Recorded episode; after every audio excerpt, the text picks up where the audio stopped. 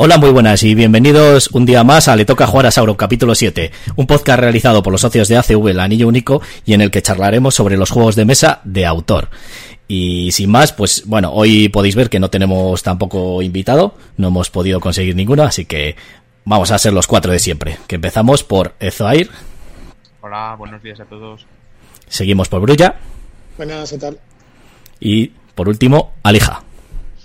Hola a todos y yo García el que descontrola todo esto. Así que bueno, vamos a pasar rápidamente a la primera sección, que es la curiosidad del anillo, en la que Alija nos va a traer, pues eso, una serie de noticias. Empezamos por esa, la de los organizadores de, de Essen. Alija. Mm, vale, pues nada, bueno, noticias de festivales, ya que ayer o antes de ayer dijimos que nuestro casi seguro que se va a suspender, el más importante de Europa, pues el segundo, ¿vale? Los de Essen eh, eh, de momento lo mantienen, ¿vale? Aunque con un poco de trampa, básicamente están esperando a que el gobierno alemán eh, diga que los eventos después del 31 de agosto lo suspenden automáticamente para cancelarlos, ¿vale? Me imagino que sea problemas de seguros, etcétera. Pero de momento lo mantienen. Y pasa lo mismo con la Gen Con, ¿vale? Que también se mantiene, aunque esa, eh, visto cómo está Estados Unidos, seguramente se mantenga de verdad, ¿vale? Así que, bueno, de momento eso, se mantienen las dos ferias importantes, ¿vale? La de Americanas Americana, la Con, y está la, la europea. Aunque ya tengo que, vamos, no sé qué opinión tenéis vosotros, pero yo creo que estas eh, se van a suspender sí o sí. Tú has dicho que es la segunda, ¿cuál? Ludo Laguna es la segunda, ¿no? Ludo Laguna es la primera, ah, esa vale. es la segunda. Bueno, todavía no Eh, hemos conseguido superar a ese, pero estamos en ello. Un par de años más y ya está. Eso es. Así que nada, la Gen Con yo creo que se acabará haciendo, ¿eh? porque la tienen para finales de julio y según están Mm. allí, yo creo que se las va a sudar todo. Yo- Eh, Essen, yo creo que son más. De todos más modos. Essen, el único que ha ido de aquí, yo creo que es eh, Zaire, entonces, pues, ¿qué opinas tú? Eh, que tal y como están las cosas en Alemania, si han cancelado el, el gobernador del estado de Baviera, que es donde se hace el Oktoberfest, ya lo ha cancelado. Y el Oktoberfest pues será a finales de septiembre, principios de octubre. Eh, Essen va dos o tres semanas después, o sea, no creo que se vayan a jugar el tipo en una feria en la que el año pasado creo que fueron 210.000 personas, cuatro días, calcula unas 50.000 personas por día. Eh, no, no van a hacer una feria en la que la gente, en la que se te mete 50.000 personas en unos pabellones de una feria de muestras, porque no. O sea, de hecho hay días en los que no se puede ni andar de lo, o sea, se puede andar, eh, pero vamos, eh, están, están atestados. A ver, a lo mejor lo pueden hacer de otra forma y hacer una cuarentena. O sea, tú entras y estás 20 días ahí sin salir.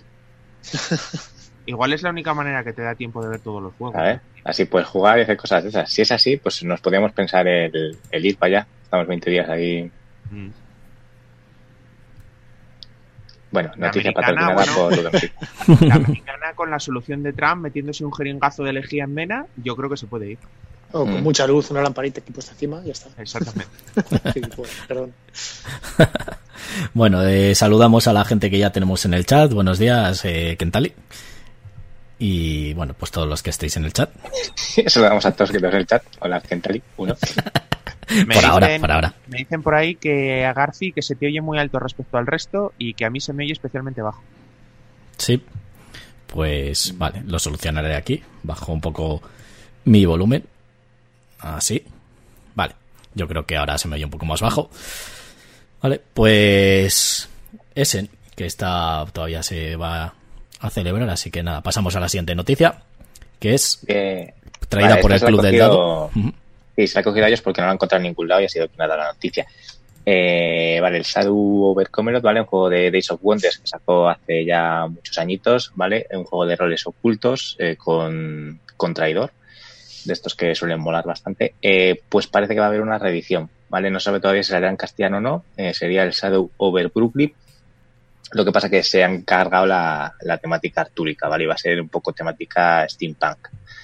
Mm. Habrá gente al que le guste más, gente al que le guste menos, pero bueno, básicamente va a ser el, el mismo tipo de juego, que era de ir a hacer misiones, eh, pero con traidor. Podría haber un traidor, podría haber dos traidores, o podían no haber traidor. Y bueno, a mí yo cuando lo probé, que lo trajo Robert Tomo, de la asociación, eh, a mí me moló mucho. Yo creo que de roles ocultos fue de lo que más me, me gustó. Entonces eh, he traído la noticia porque yo creo que esta revisión puede estar muy, muy bien. Mm, ¿Te Este parece este? me- Perdón. Te digo, este era el que las apuestas eran con una espada y luego le dabas la vuelta y veías si los, eh, los votos a favor y en contra o algo así, ¿no? Que se pone en la Mm. mesa redonda. Sí, que se tiene Sí. que ir a buscar el, el cáliz por ahí. Bueno, Mm. tienes que buscar diferentes, diferentes cosillas por ahí. Sí, había como siete u ocho pruebas distintas. Buscar la espada, la dama del lago y no sé qué más. Y en cada. Había, sí, varias pruebas y en cada una eh, podía haber traidor o no. ¿Cuál es el otro que Sí, tenemos en la asociación, el que jugamos normalmente, que sale Perceval y Eh, Merlin? Resistencia a balón. Ese. Eh, claro, es del mismo universo, pero ¿tú cuál crees que es eh, o cuál creéis que es mejor, este o el Resistencia? Depende. La balón es un filler de 10 minutos por partida. Este es un juego de mesa de no sé, Ah, 45 minutos, una hora. vale, pensaba que era un filler también. Ah. No, a mí me gusta más este, eh, como partida. Eh, el otro para 10 minutos mm, no hay nada mejor que Avalon, pero, pero este como juego, un juegazo. Incluso mejor que Lobos de Castro Negro. Eh, Pues es que es a mí diferente. Lobos de Castro Negro no me gusta, entonces no pienso. Sí, es un poco más complicado. ¿no? Eh, sí, sí, a ver, este es un juego, pues, yo qué sé, te podría decir, no te voy a decir tipo Galáctica ni cosas de esas porque Tomás me mata, pero quiero decir que es un juego en el que tiene su, su intríngulis, cada uno tiene que ir a hacer su, sus misiones y los traidores van al suyo y los buenos a lo suyo, un poco un tipo de Fozo Winter quizás, cooperativo con traidor, es que no sé. Muy bien. Vale, ¿los demás opináis algo?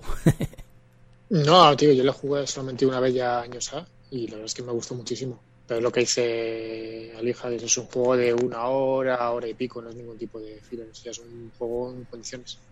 Hmm. Lo que no me acuerdo el número de jugadores, ¿eh? era para seis o algo así, puede ser. No me acuerdo ahora 6, mismo. 7, la verdad es que Creo que me 2 a acuerdo yo. 7. Creo que el juego permitía de 2 a 7, que lo estuve buscando el otro día. 2 a 7 creo que se ve ahí abajo en pequeño. ¿No? Mm. Sí. Pero lo De único- hecho, este- a dos me imagino que cogeará también este. Sí, a ver, de cualquier juego, sociales. cualquier juego de roles ocultos a dos, si tú, si no eres tú el malo, ya sabes quién es. Esto cuanto más, me- Ay, perdón, este cuanto más jugadores siempre mejora, hombre. No, pero en este no tengo entendido que pueden ser todos buenos o, to- o todos malos. O van saliendo Eh, los malos después. No, puede haber uno, dos o ninguno. O sea, se van repartiendo en cada misión, se reparten cartas de tradición. Por eso a ver, el- entonces puedes jugar dos y pueden ser los dos buenos, ¿no?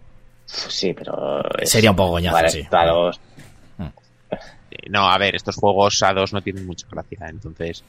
La verdad es que está bien eh, la noticia de la reedición porque el Shadows over Camelot es un juego que es raro de encontrar. Yo, un amigo que estuvo en, Irlanda mm, el año pasado, eh, eh, lo diré. Eh, me encontró uno en una tienda de allí de Irlanda y, a ver, no, no, no, no me lo trajo porque al final no tengo sitio en casa para tanto juego, pero la verdad es que es un juego que, que es, a mí a mí me gustó porque quieras que no los de roles ocultos son juegos que a mí me gustan. Y la verdad es que es un juego que es hasta ahora es difícil de encontrar y en la segunda mano suele tener precios altos porque no, Bueno. no hay prácticamente copias. Además es un juego que a España no tampoco se han visto copias Esta semana le he buscado por ahí online y le he encontrado uno por 50 euros. Eh. Pues si a alguien me interesa algo le ah pues, pues entonces no pensaba yo que estaba más caro en segunda No, mano luego, pero- el- la, normalmente la gente lo vende por 150 por ahí. Este es de una tienda por ahí rara y tendría alguno por ahí perdido y lo vende al precio que, que salió. Son 50 euros, ¿no? El precio que salió, más o menos. sí, sería, sí sería su precio original más o menos Por el tamaño de la caja. correcto Muy bien. Ya te digo, ya empezamos con los tamaños. Bueno, pues muy Eh, bien. no, estamos hablando del tamaño. O sea, no te líes que esto es de jugadores. Tú sabes que sí, tonto. bueno, vamos a pasar a la última noticia de hoy, que es esta. Asmodee, que nos va a traer Alija. El Quarantine Kittens. Eh, el juego, uno de los juegos que más éxito tiene, de los más vendidos. Vale, pues como no estás ya hasta las narices de jugar a gatitos y a esta mierda juego en casa, pues, pues si quieres jugarlo a través de Zoom, de Skype, etcétera. Vale, básicamente, ¿qué necesitas? Eh, tener el, el juego, todos los que vayan a jugar y leerte estos párrafos que tiene aquí Asmode puestos. Básicamente es que te haces tu mazo, eh, coges uno de estos de que te explote el gato eh, y te colocas las cartas para que las vea la gente, ¿vale? En una cuadrícula de 3x2. Entonces cuando te toca robar te dice el jugador de la izquierda, pues roba este montoncito. Y ya está. Vale, Eh, únicamente me ha hecho gracia, eh, el juego tampoco me gusta O sea que, pero que bueno, que hay muchos que lo tienen este juego, o sea, es de lo más vendido. Pero si este fue el que tiene el récord en Kickstarter, ¿no? No, resulta que no. Eh, el Kingdom Death Monster eh, tuvo más, tuvo 12 millones y este se quedó en 9 o algo así. Bueno, me da igual, ¿sabes? Pero Hombre. este valía 15 euros y el otro 400 o algo así. Eso Vale. te iba a decir, proporción cantidad o, o precio del Kickstarter, cantidad de copias vendidas, creo que este le pasa la mano por la cara, pero bien. Sí, este es el que más bakers ha tenido. Eh, después de No, de Resident todas Evil, formas, hay un siguiente con más bakers. Más Baker, pero al final no fue el que más recaudó, ¿no? Fue. No, al este es el segundo, segundo. eh, fue Grunheaven, ¿no? Dijimos el otro día. No, el Kingdom Death Monster. Eso, quitan de demostrar. Kingdom Death Monster. Vale. Muy bien. Pues ya si no teníais suficientes gatitos, pues ahí tenéis unos pocos más. Los que les gusten estos juegos de gatitos. Vale. Por lo que veo es por videoconferencia. Vale. O sea, bueno. Sí, ¿no? si nos complica jugar con la gente por Zoom. Mira, te pone aquí los que puedes usar, FaceTime, Google Hangouts, Zoom, etcétera. Bueno, muy bien. Pues nada, pues Asmode sigue sacando ahí juegos para poder jugar en este confinamiento. No, que no bueno, está- técnicamente no ha sacado nada, porque si cada jugador tiene que tener su copia del. Exploding Kitten, realmente está sacar diciendo, no ha podéis jugar nada. juntos siempre y cuando tengáis algo con lo que hablar. Pues, A ver, vale. Pues básicamente no lo que ha dicho es, eh, chavales, mira, por si sois cinco y uno de ellos no lo tiene, que me lo compre online y jugáis los cinco. Venga, siguiente. Ah, iba a decir, ¿qué es eso? Sí, bueno. Eso solo lo ves tú, Alija. Ah, vale. Solo lo veis vosotros. Lo que hemos hablado antes, ¿te acuerdas? Ni, ni, ni. Muy bien. Ah, bueno, Bueno, pues hasta aquí la noticia, ¿vale? Que nos ha traído Aleja tres curiosas noticias, ¿vale? La curiosidad ver, del anillo. sinceramente, ha Joder. sido una mierda de noticias, pero es que no hay más. Bueno, es que no hay muchas noticias, la verdad. No, no, este, este- problema. el panorama lúdico está bastante parado, pero es normal. En- Es totalmente normal. Bueno, pues pasamos a la siguiente sección que vamos a hacer como la semana pasada, para que no sea Alija el que hable todo el rato, que es muy pesado. Así que pasamos a la de El Pozo de Moria, en la que Eozair nos va a traer, pues ahí veis en pantalla ya, ese kit starter, y te voy a dar el control. Vale, pues... Y eh, tienes el control. Muchas gracias. Pues hoy no me apetecía ni hablar del Wolfenstein ni, ni de Lang, porque al final son, son proyectos de Kickstarter que están más que, más que hablados. Eh, al final cualquiera que está en el mundillo los conoce. Y tampoco me parecían especialmente interesantes. Eh, Uno porque es uno de mazmorreo con una red temática pegada encima y el otro es un Rising Sun 2.0. Entonces no, no me parecían lo suficientemente novedosos. Entonces, Los para la gente. ¿Eh? ya los has bautizado. No, mm, además es que acaban. Uno, de hecho, creo que acabó anoche. Entonces, tampoco quería hablar de un juego que ya ha acabado el Kickstarter. Entonces, digo, para, como sé que también hay gente a la que le gusta el rol o simplemente tener material de juego de mesa un poquito más chulo, pues encontré este que me llamó la atención, que son la gente de Wyrmwood, que es una empresa que fabrica cosas para juegos de mesa, accesorios, que es un set de dados. No es un- eh, realmente no es un set de dados. Ellos fabrican dados y en este Kickstarter eh, han, han hecho un Kickstarter de sets de dados. El, el set de dados típico para rol normalmente, que si no recuerdo mal tiene eh, un de 4, o sea, un dado de 4 caras, uno de 6, 8, 10, 12, eh, uno que le llaman del tanto por ciento, que es otro de 10 pero ligeramente distinto, y el dado de 20. Lo que han añadido nuevo en este Kickstarter son eh, dados eh, de alta varianza, que le llaman ellos. Básicamente son dados que su media de resultado es la misma que un dado normal. En un D6, eh, si no recuerdo mal, la media es un 3,5, por ejemplo. Pero en vez de tener 1, 2, 3, 4, 5 y 6 en las caras del dado, lo que hacen es manipular las caras del dado y tienen 1, 1, 2, 5, 6, 6. El resultado eh, de media es el mismo, pero lo que consiguen son efectos más bestias a la hora de conseguir, eh, en el caso de rol, pifias o éxitos críticos. Eh, están pensados para hacer el- las partidas de rol más más espectaculares. Exacto, sí, más espectaculares. Y bueno, eh, han en esta campaña han creado Hostia, cuatro Una tipos. sandía. Sí, exactamente. Han creado cuatro tipos de dados, eh, que son los dados de resina, normales de toda la vida, de cristal, de piedras semipreciosas y de madera. Entonces, han creado eh, un montón de dados que directamente voy a pasar a las, a las variantes que han hecho, porque aquí ya son dados personalizados de gente famosa en el mundillo del rol y que tiene que tiene su propio Mm. canal de YouTube de rol o algo así. Como curiosidad, han creado eh, es este que la gente que está en YouTube lo puede ver, lo que ellos llaman el Gran T20, que es un dado de tungsteno macizo. Me cago en- El dado es una barbaridad Sí, de grande. Para los que están en YouTube, ahí podéis verlo. Oh. Eh, ocupa, o- ocupa toda la mano de, de una persona adulta. Sí, y eso. Para los no que estáis en el pesa. podcast es eso, es, Pero- ocupa toda una mano y, y debe pesar. ¿Eso pues, para qué ahí vale? tío, pondrán, tío? ¿no? O sea, eso No, la mesa te la eh. revienta. lo Eso han es hecho. para de- defensa personal, ¿no? Exacto. No, lo han hecho porque uno de los miembros de la empresa es tipo la montaña de Juego de Tronos. Es un hombre enorme de 2 metros 20 y, un, y unas espaldas como un armario de tres puertas. Y le han hecho un dado de su tamaño, básicamente. Y ya que se ponían, pues venga, lo bestia de, de tungsteno. Y los que los dados que han creado eh, son eh, empezamos por los de resina, pues tenéis aquí lo que ellos llaman mármol, no es mármol, obviamente, es resina coloreada estilo mármol. Eh, estos que llaman nimbus, que son blancos azulados. Me gustan esos. Brasas, que son rojos anaranjados. Este merlot, bueno, es un color eh, morado, que estos, estos estarían muy bien para la asociación. Son color ¿Sí? asociación. La asociación. Sí, morado. Mm.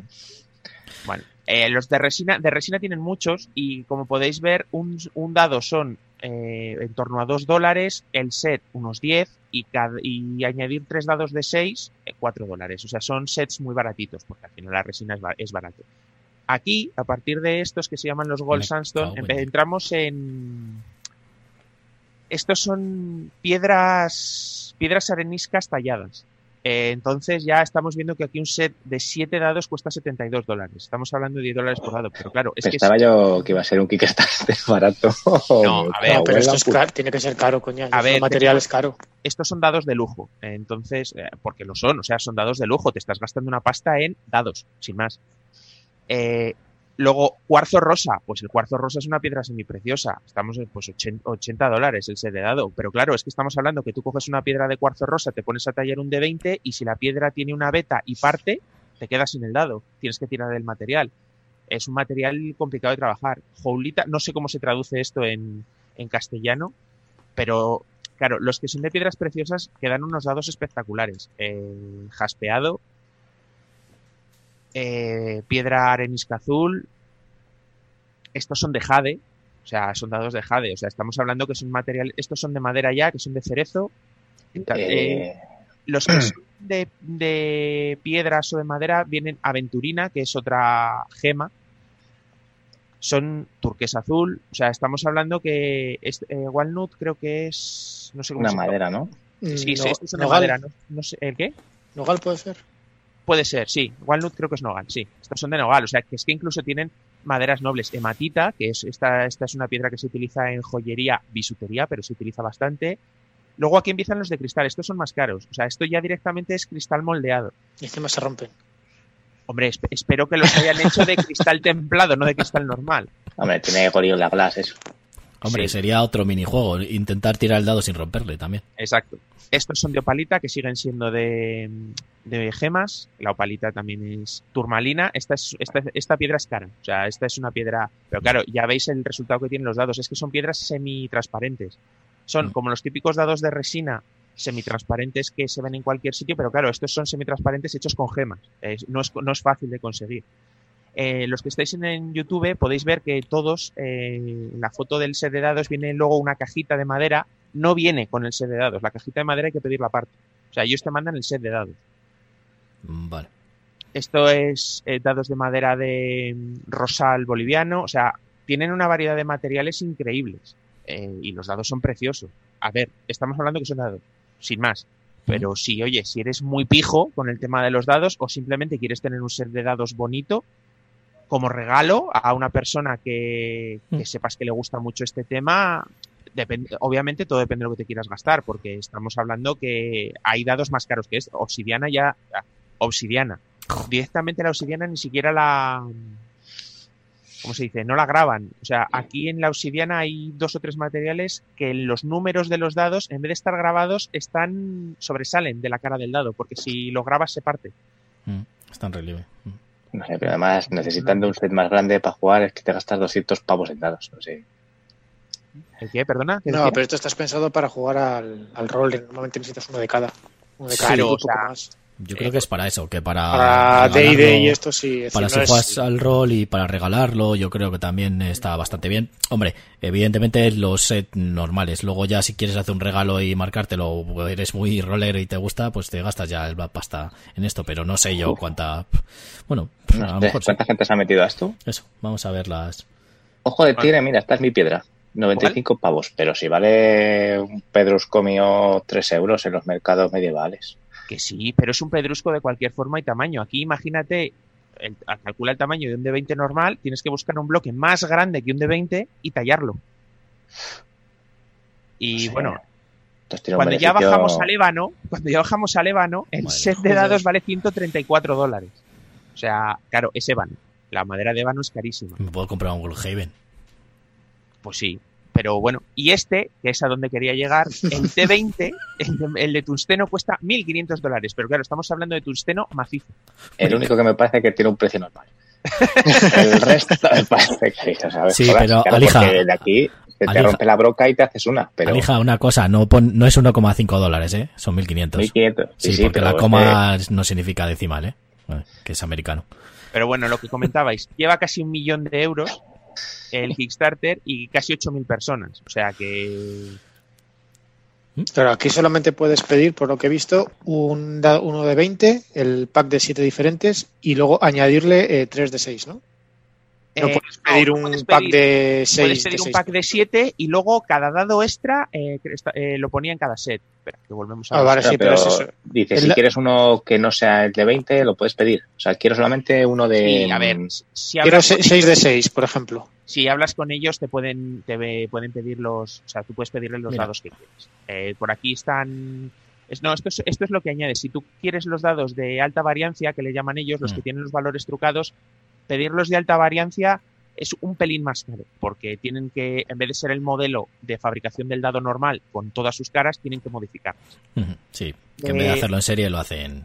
Exacto. Puedes pedir eh, de 20 sueltos, puedes pedir el set completo o añadir dados de 6. Pero si hablas con ellos, estoy seguro que te pueden decir, oye, mira, es que quiero 5 de 20 y 5 de 8. Pues eh, probablemente te fabriquen un set. O sea, Era el pack Fórmula D.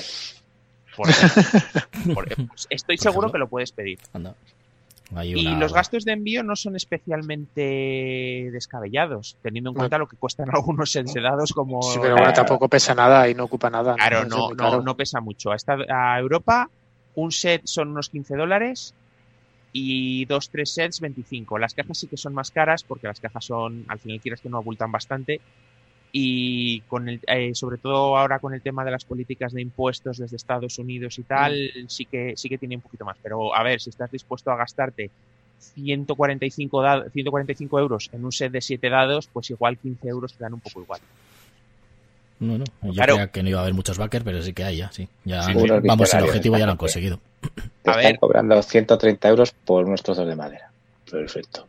Eh, ya, pero ¿cuánta gente conoces tú que tenga un, dado, un set de dados de madera de ébano de Macassar? No, es que mis amigos pueden ser inteligentes, ninguno. No, pues, pero, Hombre, pero cada uno, esto, la gente que le guste mucho, que Sí, sí, solamente sí, sí, no juega juegos de mesa, solamente juegan a rol y tiene su propio set de que dados no. propio que solo Sí. juego yo con ellos, coño, no, pero por ejemplo, no me parece mal. gastarte 10 dólares en un set de dados no es nada descabellado. Y No. los sets que tienen estos de resina. No, no, los de resina me parece muy bien. Pero eh, si haces la media rápida, la gente se ha gastado 100 pavos Sí. en dados de media. Sí, bueno, pero eso es como cualquier otra afición. Al que le gustan los sellos y empieza a coleccionar sellos, pues también. Y te gastas una pasta a lo mejor en un sello que es muy antiguo y te gastas mil pavos. Ya, Eh, para nosotros es una vaya- locura, pero para esa gente no, claro.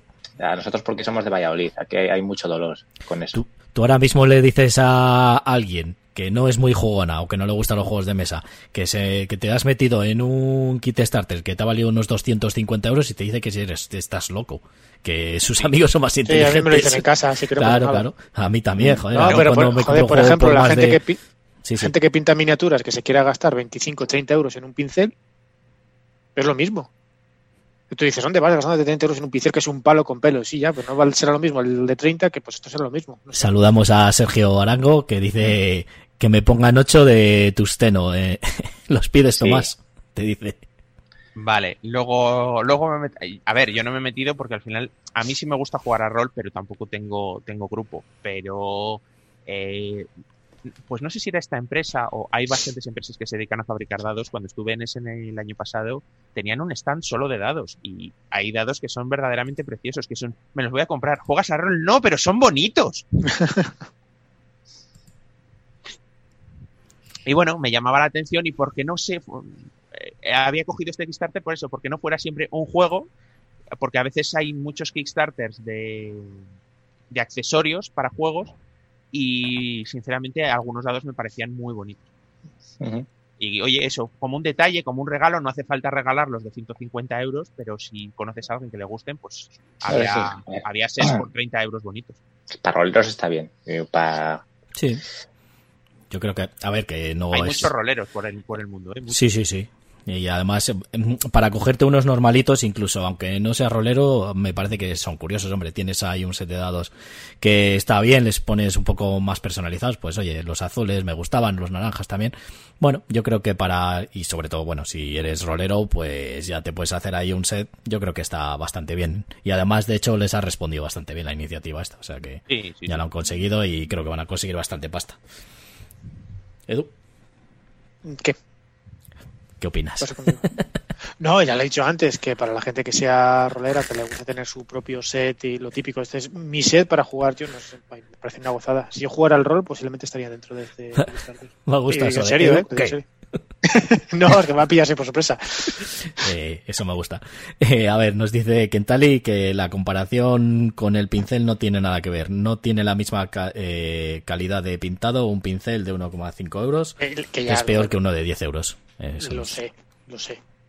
Vale, vale. Bueno, Pero quiero decirte que es lo- eh, la gente que esté fuera de, de- de- del mundo del, del- de pintar miniaturas te dirá, coño, ¿qué te haces gastante un pi- en un pincel de 30 euros? sí, Lo que claro, decía de los juegos, ¿qué haces gastante 200 euros en un juego de mesa?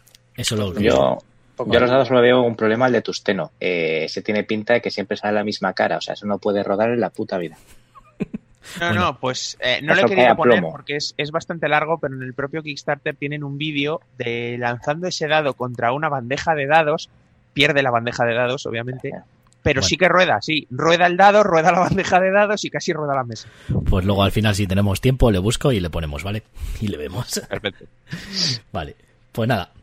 Pues muy bien. Hasta aquí la sección del Pozo de Moria, en la que Eozair pues, nos ha traído este curioso set de dados, para roleros sobre todo. Pero bueno, también si eres aficionado, muchos de los juegos de mesa y te gustan. Y vamos a pasar a la siguiente sección, que es las dos torres eh, desde Barad Durur. ¿Lo he dicho bien? Lo he dicho mal. Lo he dicho Bueno, mal. a ver. Eh. Lo has dicho. Eh, lo he intentado. Desde la que Alija pues nos trae este juego que creo que es, si no me equivoco, uno de tus preferidos. Así que adelante. Bueno, eh, lo primero, si veis sombras detrás mías, que hay gente pasando por la galería todo el rato, entonces habrá claroscuros por ahí, ¿vale? Pero bueno, nada más. Vale, eh, entonces, O- o Juego de. Tronos. Eh, juego de mesa, el juego de tablero segunda edición. Vale, aviso desde el principio, no soy objetivo con este juego, ¿vale? Punto. Lo O sabemos. sea, no soy objetivo. Me da igual que os guste, que nos guste, juegazo. Ya somos punto. dos. Ya somos dos. ¿Vale? Se Yo tampoco soy anillo. objetivo con el juego. Sí, le odias, lo sé, pero bueno, a mí me parece un juegazo. Sí. ¿Vale? Es un juego de, eh, básicamente es colocación de tropas, eh, mayorías, por decirlo de cierta manera, en el que el objetivo del juego es eh, conseguir, eh, bueno, aquí lo tenemos, ¿vale?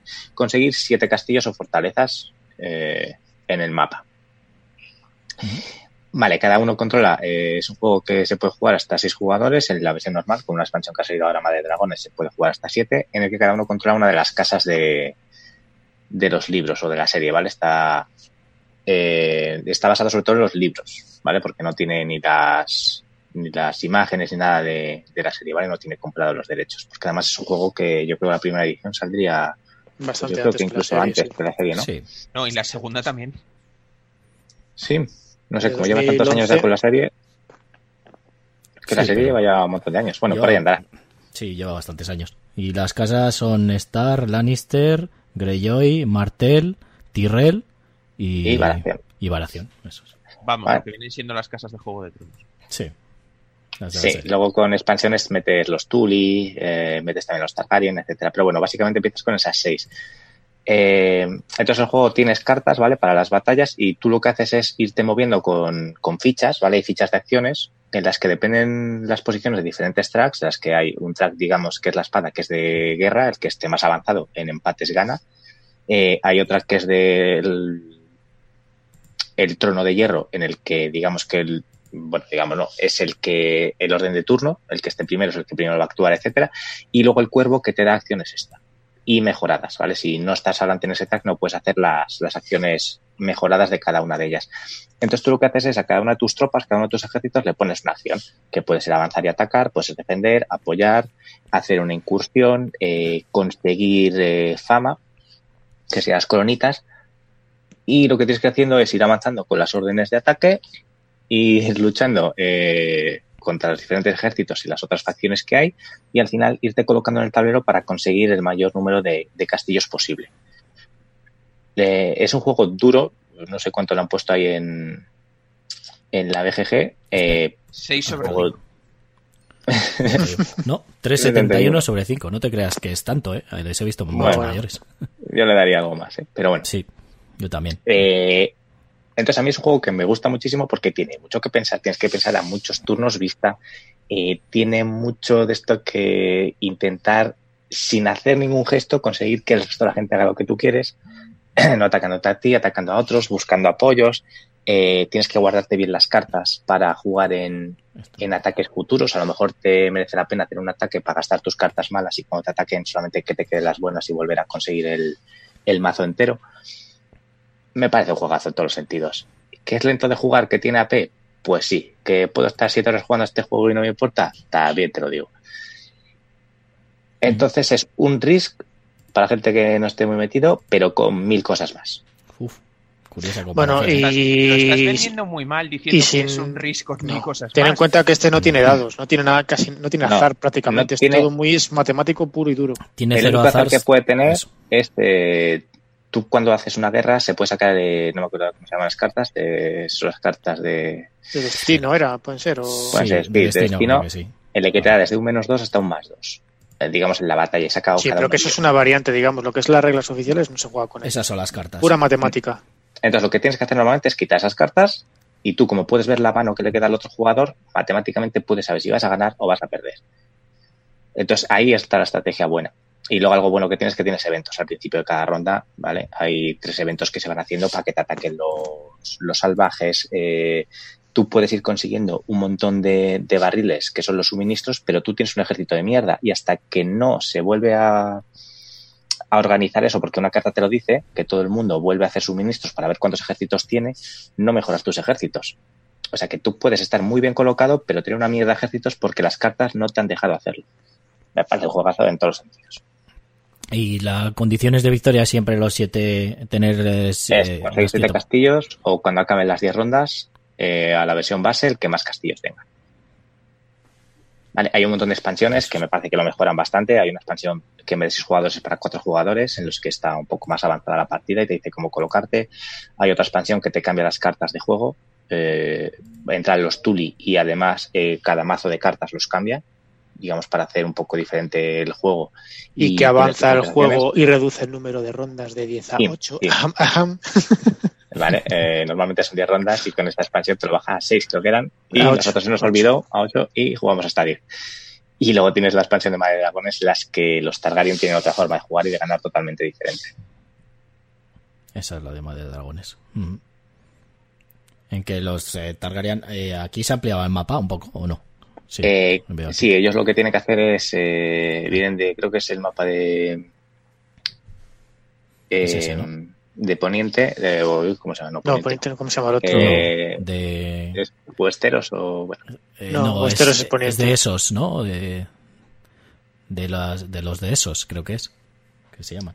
Bueno, no sé cómo se llama esa isla. Pero bueno, básicamente lo que haces es empiezas de ahí, tienes que ir a, a Westeros, a Poniente, a conseguir influencia para, para ganar. O sea, los Targaryen van por influencia. Muy bien. Ahí tenéis el mapa que es... Eh, ese es el mapa modificado, ¿no? Ese es el, ese es mapa el- El mapa de las- ese es el mapa de la expansión. de la expansión. Claro, Eh, digamos que el mapa de la expansión lo que hace es poner dos tableros juntos y esto lo que han hecho es imprimírselo entero. ah, vale. Es un papel. Muy bien. Y las- Entonces tienes guerras navales, tienes puertos con sus propias acciones, puedes pedir refuerzos a otros jugadores porque los que tienen apoyo pueden apoyar a, a un jugador o a otro cuando hay una guerra o no apoyar a nadie. Sí, ese es un punto que nosotros cuando jugamos solemos explotarlo poco, pero también se debería explotar más, el tema de la diplomacia y traiciones. Es decir, hablar con la gente, venga, apóyame, porque si no este se va a poner muy arriba y va a conquistar, y entonces así le debilitamos un poco, y luego a la mínima de cambio coge y zasca, le pega la puñalada y va a Es- estar es por que él. poco. Yo las que he jugado eso da mucho, mucho juego. Bueno, Tienes Y- una posición muy importante en medio, con muchas tropas, ahí es donde tú vas diciendo, yo te apoyo aquí, si luego tú, pues eso. y luego si no cumples, pues le arreas y ya está. Sí, sí, por eso digo que lo que más me gusta de este juego es eso, el, el ser un poco embaucador. Sí, yo creo que... De, venga, porfa, haz esto. Y sabes que te va a venir bien para luego arrear a los dos tú. O sea, Yo pienso como Brulla que al final es eh, un juego que nosotros no explotamos muy bien eso de, de la negociación y sobre todo pues los apoyos porque es que está para hecho para eso exactamente o sea lo que es realmente esto de Juego de Tronos que es eh, traiciones y es apoye, que te apoye quien te interese en ese momento y en el momento que te interese a ti le traicionas y ya Luego está, mucha gente ataca poco en este juego. Y en este juego si atacas, normalmente no te destruyen tropas, tú te, te repliegas. Entonces Mm. aquí interesa atacar 18.000 veces para gastar tu mazo de cartas y volverlo a, a tener completo. Sí, porque un ataque es eh, directamente juegas una orden de movimiento, ¿no? Y ya con esa atacas, te puede dar bonificación y se mira las cartas, eh, cada uno las contrarias, ¿vale? Miras las del mazo de tu enemigo y para saber cuál te puede jugar y tú, bueno, eh, a la de jugáis una al azar, ¿no? O sea, una al azar, jugáis una No, oculta y después eh, la fuerza del ejército, el que gana la batalla es la fuerza del ejército, ¿no? Alija. Es eh, número de tropas eh, multiplicado por su valor. Caballos valen 2, las tropas normales 1. Y Mm. depende si estás asediando o no, pero bueno, son otras reglas. Vale. Y nada, le sumas el valor de la carta y hacer la acción especial si tiene la carta, de que eliminas tropas o cosas de esas. Y, si- y simplemente eso, que echas a los ejércitos de esa zona si ganas tú, si pierdes pues te vuelves. Y lo único que pierdes tropas es si te has jugado cartas con espadas, si tú las juegas con, con torres son, ¿no? Te defiendes y te pierdes ese número de tropas nada más. Y, y Y si el- no te puedes retirar, ¿no? Y si estabas en retirada y te también vuelves a perder, pero bueno. Que es, es- suele ser complicado perder muchas tropas, aquí sueles perder poquitas. Y Sí, si es no, enseguida las, sí, enseguida las sacas. O sea, no es mucho problema. Pero tampoco es un juego como, como dices antes tú, el RIS, que tienes 40.000 tropas, ¿no? Tienes No, no, no, este tiene las cinco o justas. seis ejercitillos a lo sumo y tienes que moverles muy bien y están muy limitados. A veces te interesa incluso perder y que te ataquen para poder sacar tropas en otros lados, porque hay tropas eso limitadas y Eso es. entonces hay veces que necesitas sacarlas por otro lado. Sí, para, y para mover las cartas, porque al final las cartas, eh, tú tienes, mm, no sé si son 10 cartas, y cuando juegas una carta no la vuelves a recuperar hasta que no acabes todas las cartas. Mm, Son siete cartas y juegas la última y recuperas las otras seis. Exactamente. Entonces muchas veces te interesa porque, claro, hay cartas, eh, sobre todo según con qué casa, son muy buenas. ¿eh? Hay cartas que a unas cartas la- las afectan más y a otras las afectan menos. Entonces, por eso... Sí, verdad- Juegazo. Puro. Ya está. Es un juegazo. vale, pues eh, vamos a darle unos anillos para ir terminando. Así que... Único. Ya está. eso. Anillo único. No te iba ni a preguntar. es uno de mis tres anillos únicos que daría y ya di uno, que es Alquimistas, este es el otro. O sea, anillo único. Estoy más. impaciente por saber cuál es el tercero. Vale, pues Eozair y antes de nada, Kentali nos dice... Eozair, no, Eozair que no hable. Eh, Kentali nos dice primero que está con Tomás, que vendes muy mal el juego, Alija, y después nos ha dicho que la última partida que jugó de Juego de Tronos hubo un jugador que acabó sin castillos y solo un soldado. Eh, Ozair, Pues no sé si esa partida sería la que jugó Kentali conmigo. Este juego. Reconozco que es buen juego, ¿eh? O sea, no. Yo a este eh, juego le daría. Estoy entre un anillo de los enanos y un anillo de los elfos. Pero. Este juego tiene un problema para mí y es que permite no solo la eliminación, que no, no estoy en contra de los juegos que permiten la eliminación, sino que permiten cerrojazo. Y la.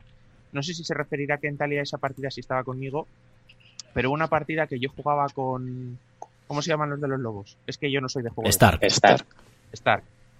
Estaba con los Stark y me dejaron literalmente encerrado en Invernalia me, me dejaron encerrado, no podía salir por ninguno de los dos lados, no podía reclutar tropas, pero es que tampoco me conquistaban, con lo cual me dejaron una hora y pico sin poder hacer nada.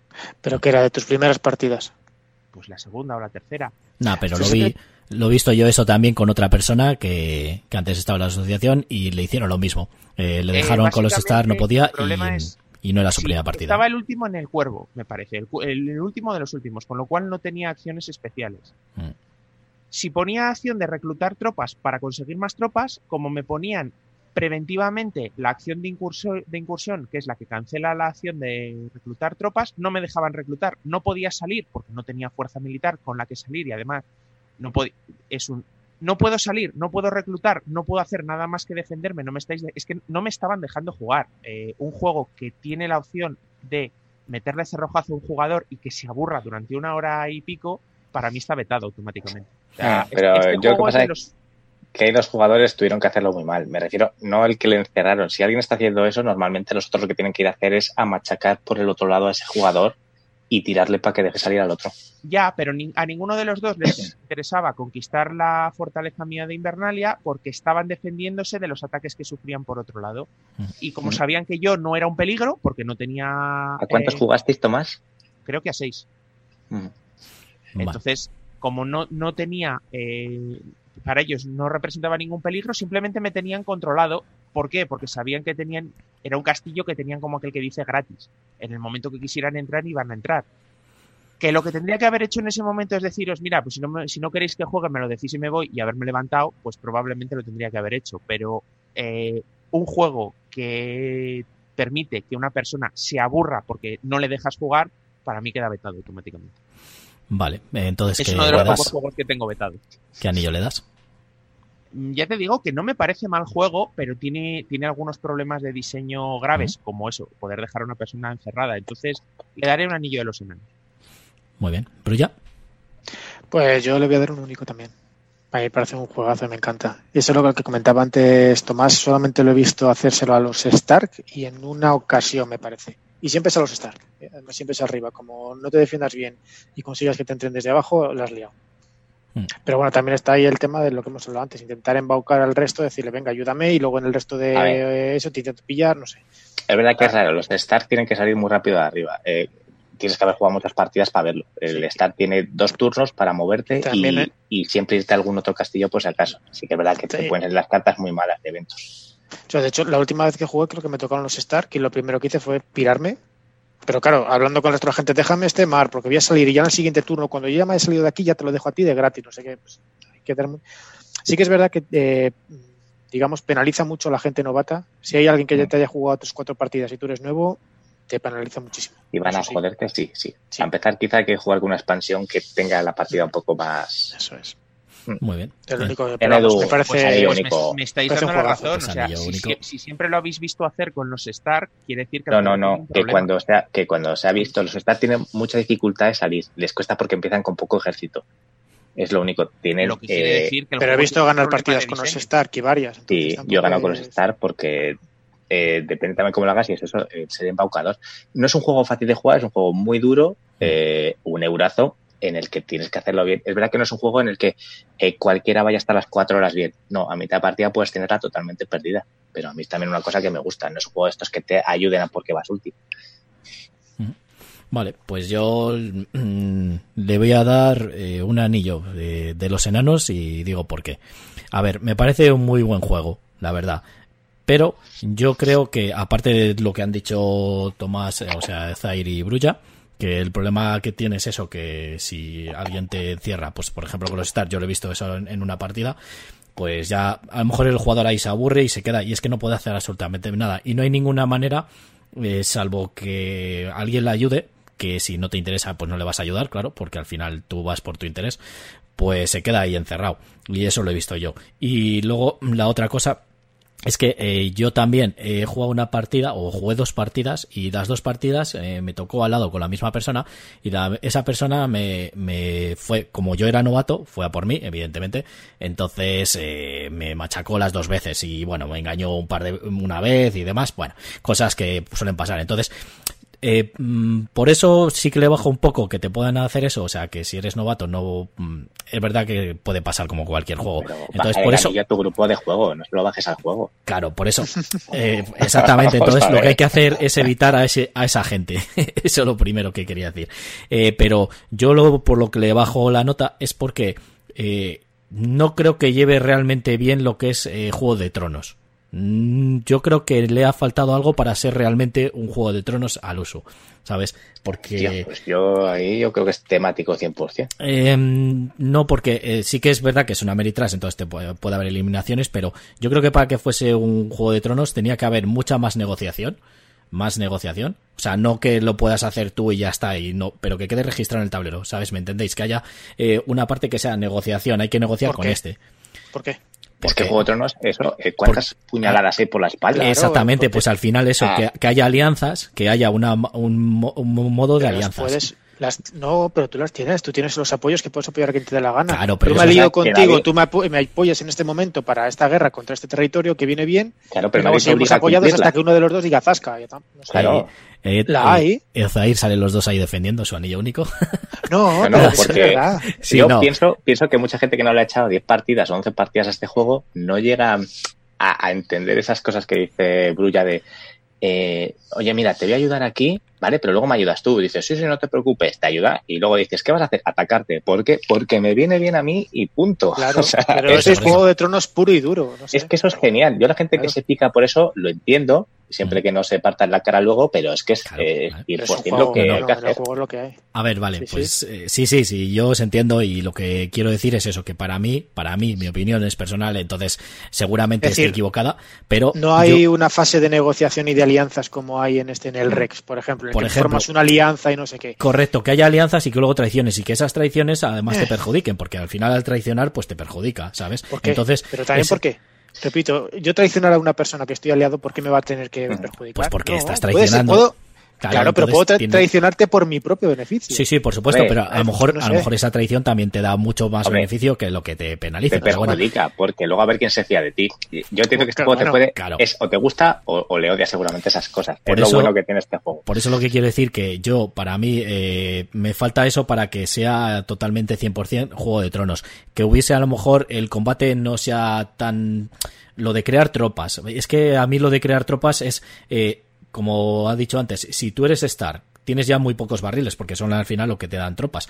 Eh, y bueno, te dan tropas también las eh, cartas de, o sea, las fichas que juegues con acciones especiales. Pero claro, si eres el último en cuervo, creo que es, no tienes acciones especiales, entonces no puedes crear Claro, tropas pero eh, como no te salgan como no te salgan las cartas claro El pero juego como no es te súper temático porque los Stark que están en el norte con un frío Sí. que pela, no tienen nada que comer y no tienes, de- A ver, no tienes de- que- con qué dar de comer a y tu te arrasan y te arrasan exactamente con les pasa a los Star te arrasan y luego tú te tienes que Bueno. Eh, vale sí eso eso estoy de acuerdo pero el problema es que hay un momento yo yo me pasó a mí en eso en la partida me pasó con los con los Tully creo que era o los Martel.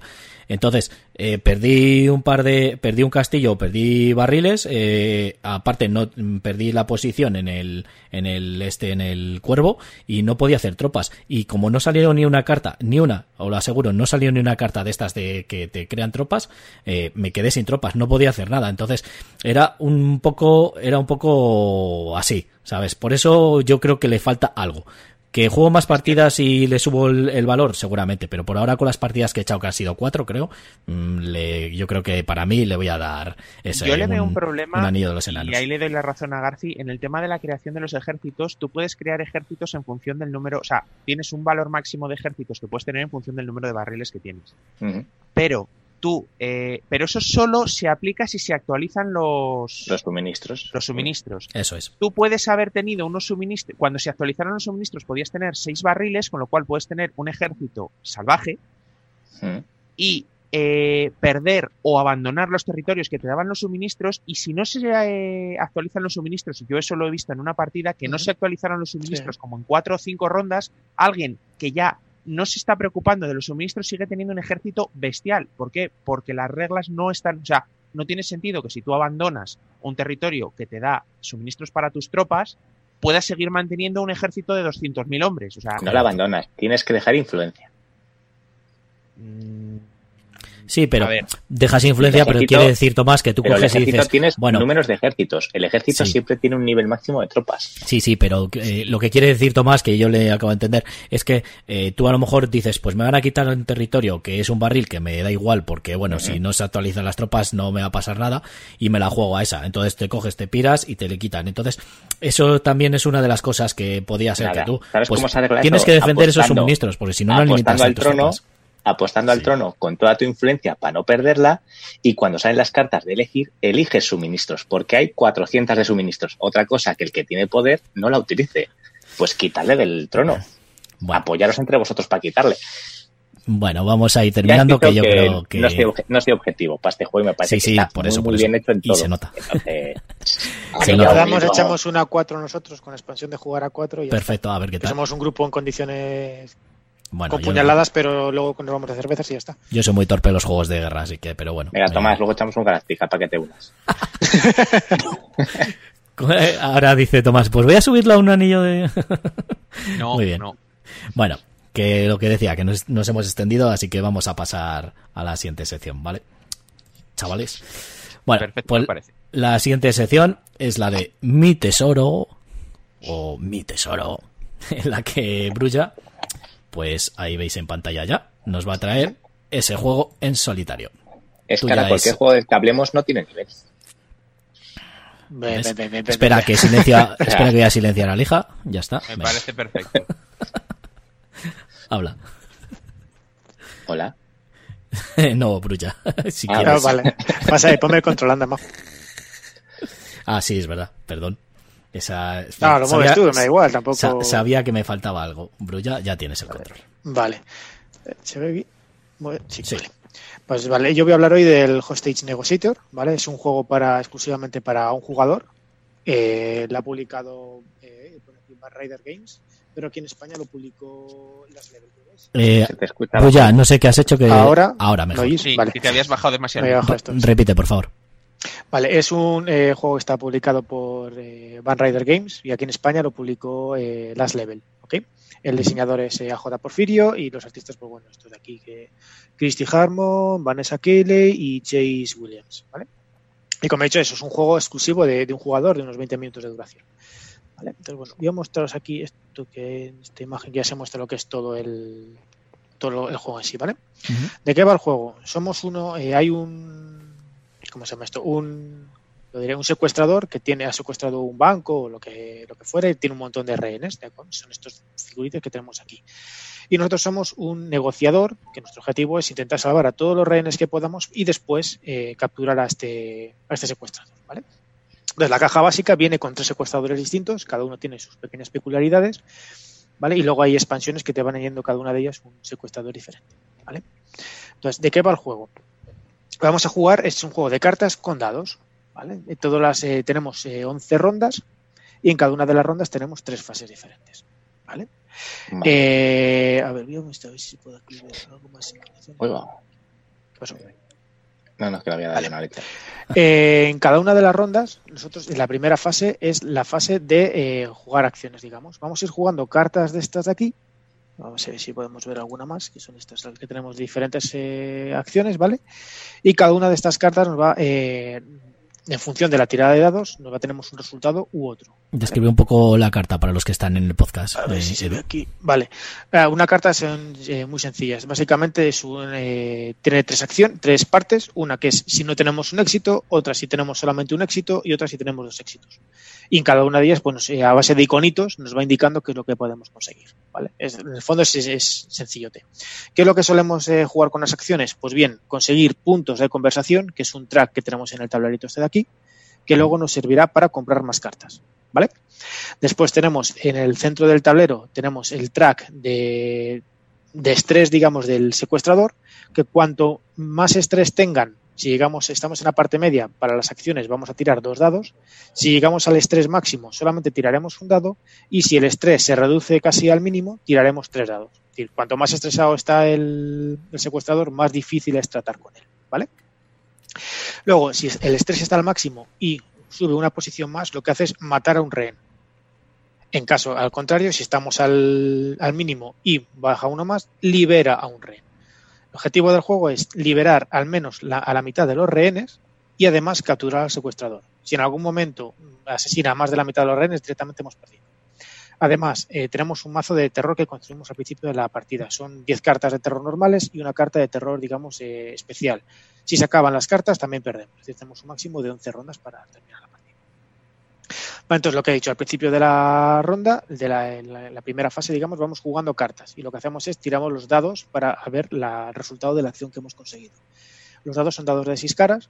Tienen el 5 y el 6 es un éxito. El 4 es un éxito parcial, que ahora lo cuento. Y el del 1 al 3 son fallos. ¿Vale?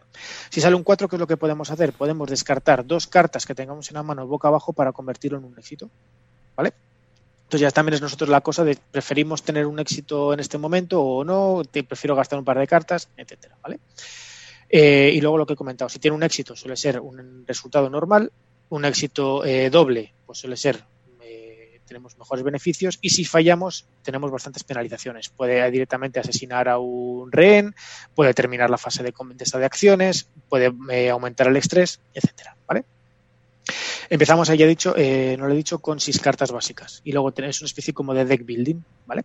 Entonces, una vez que ya hemos jugado las cartas que queramos jugar, no tiene por qué ser todas de la mano, pasamos a la fase de compra. Podemos gastar los puntos de conversación que hayamos obtenido también con las cartas para comprar cartas. El resto de cartas, cada una, no sé si se ven por aquí, tienen un valor que van desde 1 hasta 6, creo que es la máxima que tiene, ¿vale? Entonces, luego, las cartas, lo único, las cartas que hemos jugado en esta ronda no estarán disponibles hasta la ronda siguiente. No podemos comprar la misma carta que hemos jugado esta ronda. ¿De acuerdo? Y después, una vez que ya hemos comprado cartas, lo que hacemos es jugamos una carta de terror. Esta carta de terror normalmente eh, nos suelen putear entre comillas. Suele aumentar la tensión. Eh, si no hemos cumplido las eh, peticiones que nos van haciendo los tíos, nos suelen putear un poquillo más, porque también cada uno de los secuestradores tiene sus propias peticiones, digamos, pues quiero armas o quiero un helicóptero en el tejado, lo típico de las películas, ¿vale? Entonces tenemos que también intentar preguntar eh, con cartas de acción que nos revelan cuáles son las peticiones de los secuestradores para ver qué es lo que quieren y concedérsela o no. Si le concedemos las peticiones, normalmente solemos tener un beneficio bastante bueno en ese momento, pero luego para el resto de la partida tenemos alguna penalización. Por ejemplo, hay una que te puedes liberar a un par de rehenes, pero a partir de entonces en cada turno te va a aumentar la, el estrés en un punto. Entonces, bueno, tienes que saber cuándo jugarlo y cuándo no. ¿vale? Y ya estaría todo. Si al final vas jugando cartas y consigues, ya te digo, liberar a todo lo, al mínimo a la mitad de los rehenes y además consigues secuestra, eh, capturar al secuestrador, que se hace cuando ya tienes todos los rehenes liberados, liberando uno más, pues es como que capturas al secuestrador, pues ganarías la partida. ¿Y está ¿vale? traducido? Sí, sí, sí, yo te digo, lo ha traducido Las Level aquí en España. Mm. Lo tenemos, ¿vale? Vale, y yo una y pregunta. Es... Sí, perdón. No, dime, dime, dime. Creo que ibas a terminar. No, decía que eh, basado en estas mecánicas, ahora mismo sacado, eh, hay un Kickstarter activo que se llama Last Girl o Niña, Chica Final, uh -huh. que está, es las mismas mecánicas, lo que pasa es que están ambientados en las películas de, de terror de estas de, de serie B en la cual te, eh, va, siempre hay una mujer que es la última que le hay un secuestrador, un asesino en serie, típico rollo de película B, ¿vale? Muy bien, pues. Pero lo que es las mecánicas son las mismas que este. Yo la pregunta que te quería hacer es, eh, ¿se ve que es abstracto? Eh, ¿Te mete realmente en qué estás negociando o es sí, simplemente ca Cada una de las cartas tiene una especie de... Es, en el fondo es como si tú estuvieras hablando con el, con el secuestrador. Entonces, cada una de las cartas, cuando tú las vas jugando, eh, tiene una especie como de conversación, de texto de bocadillo, en la que tú vas leyendo como qué le vas preguntando y qué no. Mm. Realmente a mí sí que me gusta. Por eso sí que te mete en el, en el papel. Parte mala que le veo al juego es que depende todo de los dados. Tiene muchísimo azar. Todo, muchísimo. Tú quieres jugar una acción para hacer, yo qué sé, eh, quiero bajar el estrés, voy a intentar calmarle porque me viene bien por no sé qué, tira los dados, como no te salgan éxitos, pues la has cagado y al final consigues lo contrario. ¿Y no hay formas de subir o bajar el dado? Eh, sí, tienes cartas especiales que te permiten aumentar en uno el dado, pero claro, son bastante caras y valen para un momento, digamos, eh, concreto. Y luego es con el estrés. Es decir, cuanto menos estrés, eh, si estás en la parte media, tienes dos, de estrés, dos dados. Y luego, mm, eh, si el estrés está al mínimo, consigues tres. Pero suele ser bastante complicado conseguirlo. Uh -huh. Digamos, uh -huh. la mayor parte de la partida, el 80% vas tirando dos dados. Vale, eh, tiene un peso de 1,99 y pone que de 13 años en adelante, la comunidad dice 14 y 20 minutos. ¿Es muy real eso? ¿20 minutos? Sí, sí, sí, sí, sí. No, en la partida no tardas nada en jugarlo. Es Mm. bastante cortito. Lo, lo bueno que tiene además es eso, que dependiendo del número del secuestrador que juegues, te cambia el setup. Por ejemplo, el básico pues son siete rehenes. El, hay otro que solamente tiene, creo que son el máximo que era que eran 12 rehenes, pero no tiene peticiones. En cuanto ya liberas todos, ya le consigues eh, salvarte. Cada uno tiene una pequeña variación que lo hace Mm. un poco diferente. ¿vale? Diferente, pero no más es un filler, ¿no? ¿Eh? Digas, digas, di.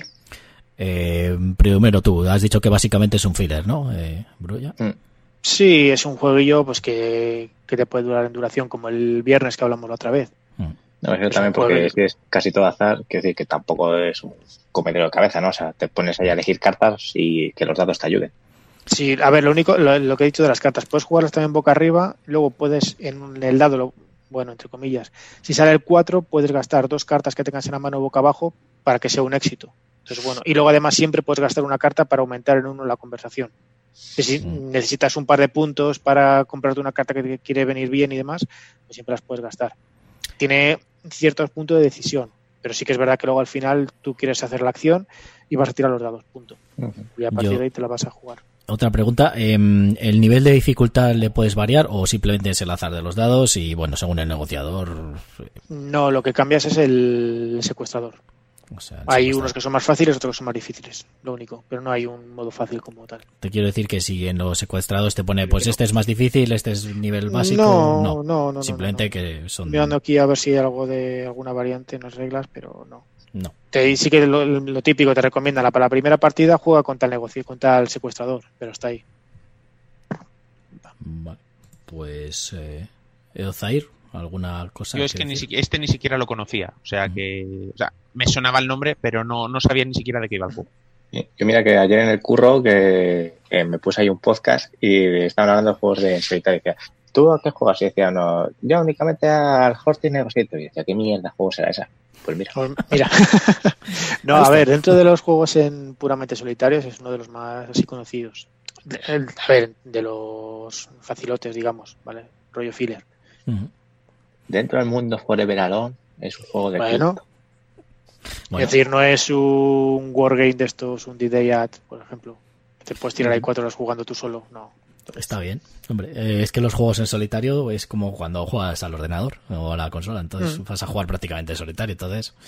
Bueno, para echar una partida rápida, además a mí me parece que sean así en solitario de tan poco tiempo, me parece bien por eso, pues si algún día dices, pues voy a echarme una partida rápida o un par de partidas, estos juegos vienen bien para mí. Bueno, es- básicamente es lo que se suele hacer, ¿no? Uno rápido son 15 minutos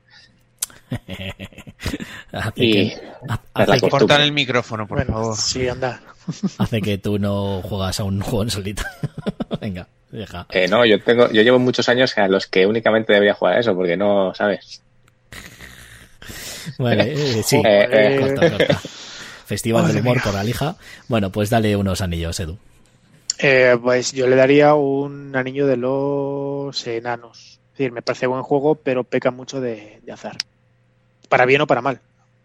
A ver, lanza un dado a ver qué anillo le tenías que dar. Me lo pongo ahí. No. Y los demás creo que no hemos jugado ninguno, ¿no? No. Nada, ni idea. Vale, pues hasta aquí la sección de Mi Tesoro, en la que Bruya nos ha hablado de Hosting Negotiator. El Pero acento- echarle un ojo a lo que has dicho, al Kickstarter este de Chica Final, si os mola. ¿Vale? ¿Están jugados solo también? Vale. Sí. Pues luego, luego me no, pasa... pero tiene un rollo especial por eh, la caja. Puedes jugar escenarios con cajas y la tapa de la caja la quitas y es el tablero. Tiene una cosa. Tiene un par de cosillas majas el juego, sí. Vale, luego me pasas el enlace y lo dejo en la descripción del vídeo, Vale. ¿vale? Para que los oyentes y los que nos ven lo puedan echar un vistazo también. Bueno, pues pasamos a la siguiente sección, que es las dos torres desde Isengar, donde yo... Un, un momentito, que quiero destrozarle el día a Edu y decirle que el Hostage Yes. Negotiator está como aplicación en, en Android. Mm, Eh, no, pero este con los dados no me mola tanto. Este prefiero tirar los dados. El viernes sí, ese sí, joder, ya el otro día te lo dije, me pasé ya al nivel 4, ya estoy por el 5. Vale, pues, Bueno, pues este, es- pero- si, si quieres, también lo tienes para el móvil. Vale. vale, eh, pues eh, luego pasas el enlace también y ya le ponemos. ¿Y cuánto precio tiene? 5 euros. 5 euros, vale. para que lo sepan todo el mundo. Muy bien, pues como decía, pasamos a la siguiente sección y ahí ya estáis viendo en pantalla que os voy a hablar de este filler que es la el tesoro de Isla Tortuga. ¿Vale? Es un juego eh, de cartas que la mecánica es de forzar tu suerte, ¿vale? Pone a prueba tu suerte. Eh, vamos a encarnar unos piratas en los que iremos eh, agrandando nuestro, nuestro humilde barco, ¿vale? De que empezamos con una proa y una popa, simplemente, en el que podemos ir metiendo objetos y conseguiremos diferentes objetos, tesoros y tripulación, ¿vale? El objetivo del juego es conseguir 15 puntos de victoria. 15 o más. Y en el momento que un jugador consigue eso, se acaba inmediatamente la partida y es el que, el que gana. ¿Vale? Eh, la mecánica del juego eh, va de la siguiente manera. Eh, todos los jugadores, o sea, en el turno de cada jugador, perdón, van a ir, no todos, se, van a ir levantando unas cartas de un mazo central de aventuras, ¿vale? y esto se hace bien hasta que el jugador crea conveniente, que ya quiera parar, ¿vale? Porque ya le interesa lo que hay, o bien hasta que suceda una catástrofe. ¿vale? Que las catástrofes, bueno, voy a poner ahí para los que estáis en el, en el YouTube, pues eh, son esas de arriba a la derecha, que creo que son los tres tipos que hay. Son esos tres tipos, el amarilla, la roja y el azul, que son pues tempestades, hambruna y creo que es eh, corsario o fragata, la de azul, o, guerra. ¿Vale? Y nada, pues. Eh, antes de nada, bueno, me comentan por ahí, lo que ya te has comentado alguna vez, me comentan por pasar, eh, le ha pasado también a mi hermano lo de los vales, a ver si lo vamos matizando un poco. Sí. Se me han comentado por ahí. Vale. Sí, lo sé, es que no lo puedo evitar, ya sabéis, lo intentaré ir evitando. Eh, bueno, pues eso, em, cuando sucede una de, estas catástrofes, pues, eh, pues, pierdes tu turno y ya quitas, eh, bueno, no, dejas las cartas que hay ahí y ya pues pasa el turno al siguiente jugador. El siguiente jugador puede quitar una carta que haya encima de la mesa y empieza también a sacar cartas si quiere, o bien no sacar ninguna y ya empezar. Eh, a medida que vamos revelando las cartas, eh, pues revelaremos diferentes tesoros, tripulación y objetos, ¿vale? Eh, en no te preocupes, Ya, es que me he dado cuenta ahora mismo. Bueno, en las cartas reveladas, eh, arriba a la derecha aparece una serie de recursos que son esos que veis ahí en el directo. Eh, que pues pueden ser monedas, espadas, bueno, hay varios tipos. Eh, y para comprar una de las cartas, que al final cuando paras es el objetivo de, de sacar las cartas, pues tienes que pagar el número de recursos que sale ahí al, al lado del nombre a la izquierda que pues te pone a lo mejor un número y dos espadas. Pues necesitas eh, pagar esos recursos. ¿Cómo les pagas esos recursos? Pues con las cartas que has mostrado, con las que has revelado, todos los recursos que salen les puedes usar para eso. Aparte también los recursos que te hayas llevado a tu barco. Ahí los que lo veis en directo, pues en el barco puedes ir metiendo una serie de objetos según el número que te pongan en el, en el propio barco. ¿Vale? Eh, y también tiene defensa y bueno, pues te dice la serie de objetos que puedes meter. Si no pone nada, pues puedes meter cualquier carta y si pone algo, pues eh, por ejemplo en esa que veis ahí en pantalla son solo tesoros. Puedes meter una carta normal de lo que sea y luego dos tesoros. Si no, no puedes meter. Eh, bueno, hay diferentes cartas como tesoros, tripulación, hay objetos y también hay cartas para ir eh, ampliando lo que decíamos antes, el barco, para que se haga más grande lo que es el, el barco para poder eh, albergar más eh, objetos o defensa también. Em, también lo que se puede hacer son asaltos. Los asaltos son un poco más diferentes, pero básicamente es que atacas el barco de otro jugador y lo atacas con espadas. Luego también puedes tener espadas tú y demás. Hay un, una patente de corso para poder hacer ataques y demás, pero bueno, básicamente tú puedes atacar a otro jugador y lo que tienes que hacer es, eh, con el número de espadas, conseguir igualar o superar el valor de defensa que tenga, que son los escudos que se ven ahí, que es un escudo así rojo y pone el valor que tiene. Eh, tienes que igualarlo o superarlo.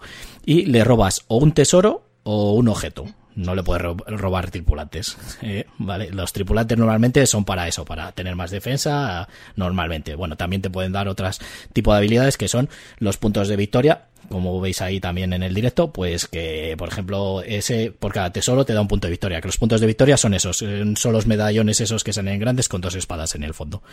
Eh, Bueno, y finalmente eso, eh, cuando algún jugador llega a 15 puntos, pues eh, se lleva se lleva la partida, se acaba la partida y se lleva.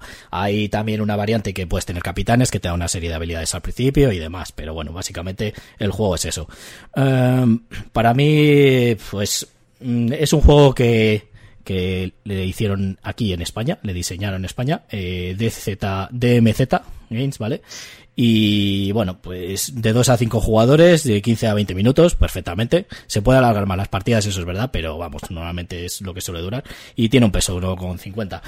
Es un juego que para echar un filler rápido y bueno, pues entre juegos o cuando has terminado un juego y todavía te queda un poco de tiempo, mm, bastante divertido. Me parece, creo que mejor la mecánica que tiene esta que el, el que yo creo que copia las mecánicas, el Port Royal, no me salía, ¿vale? Y yo creo que para mí la mecánica que tiene este Isla Tortuga es mejor, porque es que el Port Royal, pues, además eh, yo creo que es porque le hemos jugado mucho, entonces, para mí es copia o mama o bebe mucho de, de esas, de esas mecánicas y bueno, es básicamente para mí es un juego que está muy bien, aunque sea un filler, eh, que siempre le digo que sea una partida, no tengo ningún problema. Es más, si, si mm, puedo jugar siempre una partida después de un juego duro, no tengo ningún problema de jugarla y bueno, pues por eso le voy a dar eh, un anillo de los elfos. Eh, ¿Qué opináis los demás si habéis podido jugar? Eh, Ozair. Yo es, eh, a ver, es un filler que me gusta bastante, pero yo soy de los que me gusta más eh, el Port Royal. Porque en este, eh, las catástrofes, que son las que te obligan a perder el turno, eh, son, como son menos, solo son tres, y en el Port Royal, en vez de catástrofes, es por, por colores de barcos. En el Port Royal tienes más opción a forzar más. O sea, en los juegos son ambos un push your luck, es tentar a la suerte todo lo que puedas, pero en este se ve muy rápido cuando te tienes que, cuando te tienes que, decir hasta aquí. En el Port Royal me gusta más que te tiras a la piscina y si tienes suerte bien y muchas veces metes la pata. Pero vamos, sí que es cierto que son muy similares. A mí personalmente me gusta más el, el Port Royal, pero reconozco que este es buen juego y también me pasa lo mismo que a ti. O sea, es un juego que una partidita rápida se juega muy fácil, la gente lo entiende relativamente rápido eh, y es, es un juego muy agradable de jugar. Yo a este le daría un anillo de los enanos. Muy bien. ¿Brulla? Pues yo estoy con Tomás. Este, vamos, le he jugado un par de veces o tres, contigo creo, y con mi hermano. Sí. Y pero realmente prefiero, me gusta bastante más el, el Port Royal. Mm, No sé el, el por qué, pero me gusta mucho más el, el Port Royal. Este, la verdad es que me dejó bastante frío las veces que lo he jugado. Yo incluso yo le daría un anillo, el primero creo, de los hombres. Y le bajaría, no. Si tengo que jugarle, pues le juego, pero si puedo elegir otro, le voy a elegir, seguro.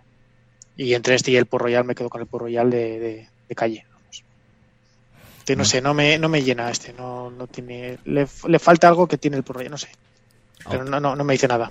Otro que he hecho del chat. Mm, eh, Alija. Eh, pues a ver, eh, yo si tengo que elegir entre el Port Royal y Isla Tortuga, me quedo con este, con Isla Tortuga. Es verdad que, por ejemplo, eh, le fallan cosas como que cuando alguien llega a 15 puntos, paras la partida. Me gusta más eso del Port Royal que acabes el turno completo. Eh, luego lo que ha dicho Tomás de que solamente tienes tres catástrofes, es verdad, y el máximo de cartas que vas a jugar antes de parar, eh, sí o sí van a ser seis. No puedes sacar nunca más cartas de seis. Eh, pero eso también hace que sea un poco más rápido. Yo en el Port Royal hay veces que me he cansado de que si tienes un montón de espadas, te sacas el mazo entero hasta que sale tu carta. Toma el mazo, coge la que quieras y ya está. O sea, no me hagas perder el tiempo porque se puede alargar un montón.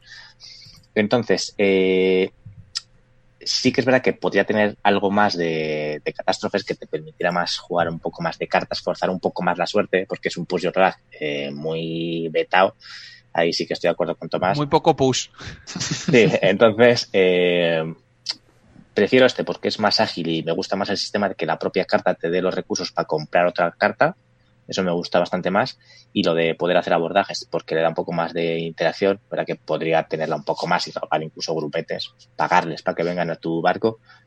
Pero yo le daría un anillo a los hombres. Porque creo que le faltan cosas, eh, igual que el Port Royal. eh, me gusta este más, pero los dos más o menos eh, no me importa jugarlos. O sea, yo haría una combinación de ambos y quedaría un juego redondísimo. Sí que verdad que el tiempo, eso de 15-20 minutos, yo pocas partidas he jugado en 15 minutos. O sea, Sí, bueno, mm, lo del tiempo sí que es verdad que también depende del número de jugadores. Yo creo que tendrían que poner eso, eh, por número de jugadores, pues tiempo, porque si juegas a 5 como hemos jugado normalmente, o a 4 incluso, mm, claro, se puede extender un poco más, porque al final eh, cada uno va sacando sus cartas y demás, y bueno, puede haber ataques. Pero yo creo que a 3 y 2, claro, por supuesto, eh, sí que sí que baja bastante el tiempo. Aquí pone la comunidad que es mejor a 3. No sé, a 2 creo que no he tenido nunca el placer de jugarlo, pero a tres sí, la verdad que la partida es rapidita y bueno, yo creo que sí que dura. Para la gente que está escuchando, tengo que decir que si no tenéis ni este ni el por Royal, seguramente las primeras partidas eh, o para grupos así noveles sea más divertido el por Royal. Eso también tengo que decirlo. Este a lo mejor tiene un poco más de AP de pensar el por Royal, básicamente vas a jugar tu carta, sacas y tiene más emoción lo de sacar barcos de diferentes colores. Muy bien diciendo que me gusta más este, ¿eh? pero yo creo que para gente que empieza en el mundo es mejor el por Sí, de hecho es el, primero que estuvo. Este fue un kit starter que sacaron aquí en España, lo que pasa que fue internacional. Y bueno, le sacaron en inglés y en español, si no me equivoco solo. Así que, bueno, pues hasta aquí la sección de las dos torres desde Isengard, donde os he traído este Isla Tortuga, eh, que es, tendré que hacer otro día el filler de El por Royal, por lo que veo. Porque, y entonces ahí le daré ya unos anillos. Bueno, me lo apunto. Y nada, pues eh, eso, el tesoro de Isla Tortuga, de los españoles, pues el diseñador se llama Leandro Félix y el artista Juan M. López, que creo que es el que también diseñó Secuencios, el artista de Secuencios, si no me equivoco. Mm. No, sé. Sí, creo, creo que, que sí. a ver que lo veo. Sí, sí, lo estoy viendo aquí. Es el de el de secuencios. Ah, digo, porque el arte no se parece mucho, entonces claro, no hubiera yo nunca. El artista de secuencias también. Eso es. Vale, pues nada. Como aparte es eh, empresa española, pues además me llama eso. Bueno, fue un kit starter Producto patrio. Eso es. Eh, fue un kit starter que, que bueno, eh, estuvo bien. este, ¿no? En Berkami. Pues ahí ya me pillas. Sé que fue un crowdfunding, es lo que Yo me metí en otro de DMZ y fue por Berkami también. Por Berkami, pues que DMZ suele ser más aquí español, sí. ¿Son los que hicieron también el de los coches? El. Ah, lo diré, lo tengo por aquí. Ah, a ver si. El Dice Driven. ¿Puede ser? ¿DMZ? No creo, ¿no? No me suena. No. Es el no, héroe, tiene unos cuantos de esos por ahí. Es verdad, es verdad. No, es, era Borpale. Es que el kit starter ese que os decía, pues la verdad que fue, no sé si fue Berkami también, fue un poco así, porque hicieron unas reglas muy pequeñas, bueno, fue un rollo, que ya hablaremos otro día. Bueno, pues vamos a pasar a la, a la última sección, eh, que es la comunidad del anillo, en la que os voy a proponer un debate y bueno, pues eh, vamos a debatir un poquillo. Eh, sorpréndenos. es el que tenía de cabeza, pero bueno, al final. Eh, eh ¿qué, eh, y exponer también, porque ¿qué preferís? ¿Kit Starter o juego retail en tiendas? ¿Y el motivo por qué? ¿O qué creéis que es mejor para el tema de los juegos de mesa? ¿Que haya Kit Starter o que se vendan en tiendas, para las tiendas y demás? empieza quien quiere. A ver, el tema de Kickstarter por una parte está bien porque permite a muchas empresas chiquitinas que no tienen recursos pues eh, sacar productos, ya no solo juegos, sino el resto de productos sin tener que financiarse y jugársela, digamos, con, todo, digamos que ya sabes más o menos qué es lo que vas a conseguir, pero no puede dejar de lado nunca las tiendas. ¿vale? Yo sí que me meto en varios Kickstarter, pero muy meticuloso sabiendo qué es lo que voy metiendo y el si tengo algún beneficio siempre por haberme metido en el, Kickstarter, ¿vale? Pero nunca he dejado de lado las tiendas, siempre, siempre seguiré comprando en tienda física. Sí, eh, el Zair. A ver, eh, yo ahí le doy la razón a Edu. El problema es que Kickstarter se ha convertido en un escaparate de preventa para las grandes empresas. Sí que es cierto que hay empresas pequeñas que te sacan juegos, eh, por decirlo así, un poquito más fuera del radar como por ejemplo el Exodus que comentamos hace tiempo, que hicimos el unboxing en el canal y tal, son juegos que, a ver, no, no van a inventar la pólvora porque las mecánicas de los juegos de mesa a día de hoy como aquel que dice está todo inventado. Ahora vendrá algún chino o algún japonés y sacará alguna nueva mecánica que no se le había ocurrido jamás a nadie. Mm. Pero está bien para eso, para pequeñas empresas con juegos con ideas muy novedosas. Eh, pero al final lo que hay que cuidar, entre comillas, es la tienda. Pero claro, lo ideal es la tienda especializada que te atiende, porque al final para tener un FNAC, un sí, corte inglés o eso, pues para eso tengo Amazon que me lo envíen a casa y ya está. Eh, el problema es ese, que las grandes empresas, al final la tienda se está convirtiendo en la gran empresa, en la gran superficie. Quedan muchas tiendas especializadas, pero para el tendero eh, supone un esfuerzo, sobre todo por el tema de la gran cantidad de referencias que se editan a día de hoy. O sea, al final acaba siendo un trabajo titánico para una tienda pequeña. Es donde mejor te tratan y con diferencia, porque al final si vas con cierta frecuencia ya te conocen, eres cliente, a poco que sea una tiendita curiosa, pues igual tiene una o dos mesitas para jugar, puedes acabar teniendo una lo ideal. Te puedes pedir cosas, oye, ¿me puedes buscar esto que no lo encuentro? Claro, eh, te puede buscar algún producto raro. Lo ideal es la tienda. El problema es que, pues, vamos hacia lo que vamos, la dichosa globalización. el problema que tenías, lo que dices de Kickstarter de las empresas grandes. Antiguamente tenías una serie de beneficios, entre comillas, por meterte en el Kickstarter algunas cosas exclusivas, etcétera. Así más o menos, pues, te compensaba el riesgo de invertir tu dinero en un producto en un año vista que tú no sabías. El último que, de los últimos que me han llegado, el de, de Camon, el de, de Mini, el Chulu Death May Die. Mm. Realmente el precio del juego base es el mismo. Le pagué 100 dólares y ahora vale 100 euros. Eh, sí, vale tener una caja con una serie de, de add-ons o de stretch goals, pero al final he tenido que pagar 50, 60 euros de gastos de envío, que es lo que me va a valer la caja si lo vendieran en una tienda. Entonces, al final estás pagando, si tienes un montón de cosas exclusivas, que muchas veces casi ni las vas a utilizar y si no las tuvieras tampoco te iban a dar igual, y las estás pagando, porque al final el problema que tienen los Kickstarter también, que si tú pagas por el producto y además los gastos de envío que nunca son baratos. Entonces, por eso digo que es que últimamente, bueno, últimamente ya llevo un tiempo que me estoy mirando muy mucho en qué me meto, sobre todo por eso. Realmente me digamos, el, el exclusivo, entre comillas, que voy a obtener merece la pena o es solamente una tontería de un cuatro miniaturas, cuatro personajes más para jugar que te van a dar igual. No sé. Que al final te acabas gastando más dinero en Kickstarter más eh, que si lo compraras en tienda. Entre gastos de envíos y demás, muchas veces sí. Mm, vale. Tomás, ¿querías terminar diciendo algo? No, sí que es cierto que es verdad que antiguamente los Kickstarter, además, eh, solía ser el precio que conseguías en Kickstarter solía ser favorable con respecto al que ibas a conseguir en tienda. Normalmente el juego te llegaba antes. Eh, o sea, por el hecho de ser backer, pues, eh, a ver, obviamente la empresa que hacía el Kickstarter siempre conseguía algunos beneficios, pero como se eliminaba, al final lo que quieras que no, se eliminan distribuidores si el Kickstarter te llega directamente a ti. Con lo cual, pues oye, había veces que te podías ahorrar 20, 25 euros eh, con respecto a lo que hubieras pagado en tienda y eso teniendo en cuenta los gastos de envío. Pero a día de hoy es lo que, lo que dice Brulla, eh, pues si vas a pagar más porque te viene más material, pues como me ha pasado a mí con el Nemesis, yo tengo ahora mismo todo lo que ha salido del Nemesis y sí que he conseguido cierta ventaja con respecto al precio en tienda porque he pagado más que lo que valdría el Nemesis básico, pero claro, tengo todas las expansiones, tengo las miniaturas prepintadas, y tengo contenido que no va a salir en tienda. Entonces, pero cada vez se está difuminando más esa línea y, como bien dice, sinceramente para eso prefiero que me atiendan en la tienda, que puedo charlar un cuarto de hora con el tendero, que ya me conoce. Yo creo que no deberíamos perder las tiendas, el problema es que lo consigamos. Mm, vale, Alija, ¿qué opinas? Eh, yo es que sigo pensando que Kickstarter es una tienda online y punto.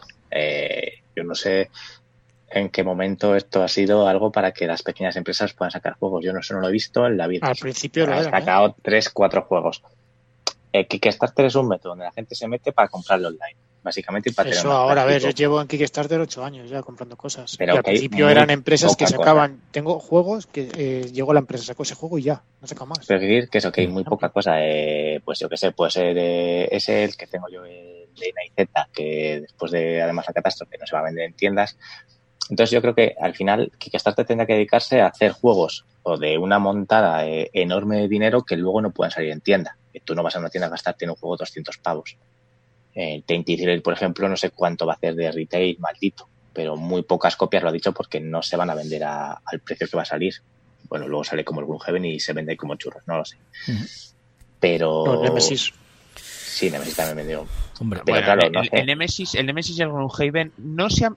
a ver, se han vendido como churros y no a la vez. Se han vendido como churros porque es que igual había 100 copias para toda España claro, 100 personas sí que te salen, que te lo compran.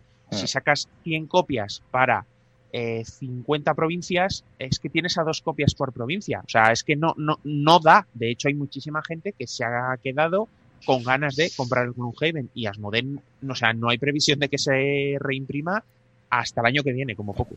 De todas maneras, no sé, yo creo que las tiendas siempre han estado eh, la gente que está metida en los juegos de mesa, yo creo que al final la tienda es la que te da todo. O sea, tú vas a una tienda y ves los juegos que hay. Eh, normalmente las tiendas los tienes ya en castellano. El Kickstarter luego espérate a ver si sale en tu idioma, no sale, eh, etcétera. Hay al final juegos de 50 euros de... Es que son Kickstarter que te van a dar. Poca cosa. Mm. No sé, yo creo que al final eh, Kickstarter se está dedicando únicamente a ser de las grandes empresas y con la crisis eh, prácticamente va a acabar así y habrá que ver qué pasa con Culmini or Not, que como encima les pase algo por la auditoría, habrá que ver con Kickstarter si la gente nos echa para atrás. Y no sé, yo es que Kickstarter es una plataforma que estaba bien de mecenazgo, pero que yo, por ejemplo, vi a los chavales de Virus que sin meterse ahí, lo que hicieron fue ir a las tiendas pequeñas a vender un producto que se ha convertido en el juego más vendido de dos años seguidos en España. Eh, pero a eso me refiero que, claro, eh, como dice Brulla, sí que, eh, o sea, un crowdfunding es eso, es un mecenazgo, de Kickstarter, eh, las que sean, las que haya. Pero es que eh, al principio comenzó con eso. Me, me, parece bien que para gente que a lo mejor no tiene recursos, eh, pues un autor que está empezando o varios autores que están empezando, que se pongan ahí, pongan, expongan su idea, porque al final no solo de juegos de mesa, esto es de todo. Puede haber libros, puede haber videojuegos, he visto yo de todo. Entonces, tú expones tu idea y si a la gente le gusta, pues te da un dinero o te da un apoyo. Entonces, bueno, pues tú le das una recompensa. De mesa, Entonces, para eso se ha cambiado esto. Eh, eh, tú puedes hacer un invento raro que no se venda en tiendas, pero los juegos de mesa cambian. Y yo el problema que tengo es con la gente que se piensa que que porque tengas un Kickstarter y tengas una ventaja, la tienda tiene que darte lo mismo. La tienda es un negocio que te tiene que dar un beneficio. Eh, yo he visto gente que va a la tienda en plan de, perdona, eh, me haces un descuento o es que esto en online me vale esto. Ya, pues que yo tengo un negocio. Es que el de online no está pagando el, el alquiler del sitio. El que está online, no te da la facilidad que te estoy dando yo, no te está ayudando, no te estoy reservando sí, bueno, eso es otra discusión. Lo de tienda online versus física es otra. Claro, pero es que luego el, el tío que se mete Kickstarter espera que luego la tienda tenga todo lo mismo, no sé qué, y es como en plan de, no, es que a mí Kickstarter me daban todo esto, y es que en la tienda no me lo das. Pero ¿no crees que eso es...? Son dos cosas totalmente diferentes. Sí, perdón. ¿No crees que eso sea generado por ese motivo? Porque empresas como Coolminion, que eh, ni siquiera arriesga un euro, porque una gran empresa, evidentemente, tú lo que tienes que hacer es una inversión y con esa inversión te puede salir mal, te puede salir bien. Si te sale bien de puta madre, si te sale mal, pues es que algo has hecho mal. Entonces, por eso ya eres una gran empresa, es la economía.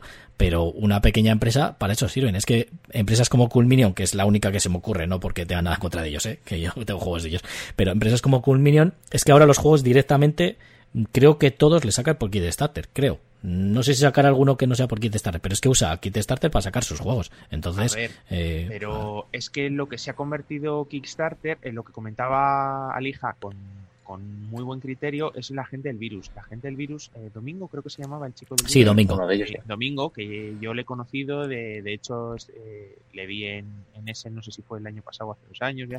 En lo de la una. Yo le conocí en la antigua tienda de Arkham y tal, que fue cuando sacó el juego. El tío se ha pateado, no voy a decir todas, pero se ha pateado muchísimas tiendas especializadas en juegos de mesa de España.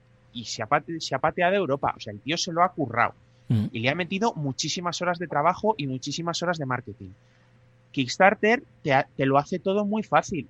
Tú, si te curras una buena campaña, tienes ahí el escaparate precioso digital y encima no, no arriesgas, porque claro, la gente de Virus sí que es cierto que sus primeras tiradas fueron muy limitaditas, sacaban poquitos, eran cajas pequeñitas, eh, imprimieron pocas copias al principio, pero se lo curraron y cuando tuvo éxito, bueno, es que, ¿por qué edición van del Virus? La octava, la novena, yo no sé, cada vez que imprimen se Llevan medio millón vendido en todo el mundo. o sea, estamos hablando de que eh, se, lo han currado.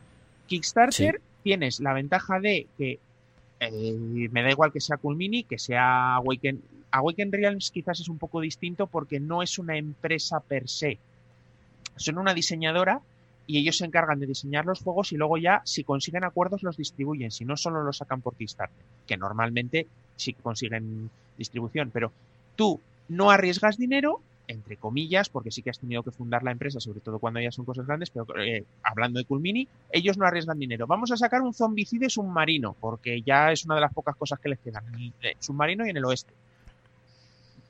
¿Vamos a vender? Bueno, pues como no lo sabemos, sacamos un Kickstarter, no nos arriesgamos y luego encima, eh, si, nos, si contratamos a un buen diseñador web, nos va a crear una campaña dentro de Kickstarter muy llamativa, con vídeos muy que capte la atención de la gente y nos vamos a ahorrar el patearnos las tiendas, que sí, que al final van a convenciones y gastan dinero en marketing, pero no es lo mismo patearse las tiendas de un país entero que tener un escaparate digital precioso en el que tienes colorín, colorinchis que te llama la atención. Al final, pues eso se ha convertido Sí, en una tienda digital que te ahorra un montón de trabajo. Pero es eso, te ahorra trabajo y quita trabajo, porque al final estás quitando trabajo también, como tú bien has dicho, a la publicidad.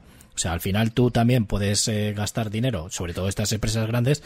Eh, Culminion, en vez de hacer un kit starter, pues se va a tener que hacer unos anuncios en la tele, la radio, o donde sea, o en webs o demás, y gastarse el dinero para vender su juego.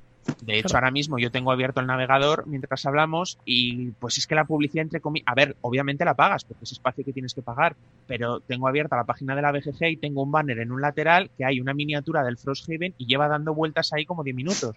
Hmm. Eh, eh, que, que no, no es publicidad directa, pero al final te tiras tanto rato viendo los banners en internet, que son banners de Kickstarter, que pues es publicidad que no te tienes que patear. Pero la publicidad también se la hacen solo. Eh, dan dos copias a los que tengan los canales más grandes y lo tienen. Claro, es que. Que se gastan dos duros. El problema es que todos esos juegos, cuando llegan luego a tienda, eh, hay mucha gente que ya lo tiene. Y entonces eh, la tienda al final le cuesta vender mm. más cosas de esas. Claro. Y yo es que te diga, yo en la tienda, aquí, bueno, pues en Micron y en Arcan, es donde he conocido a, a un montón de gente que pues luego son amigos míos, que con la que tengo una relación eh, muy especial. Entonces, eh, no sé, es que sería perder eso, es que... Sí, eso. También lo de la cosa social, exactamente. Las relaciones sociales y demás.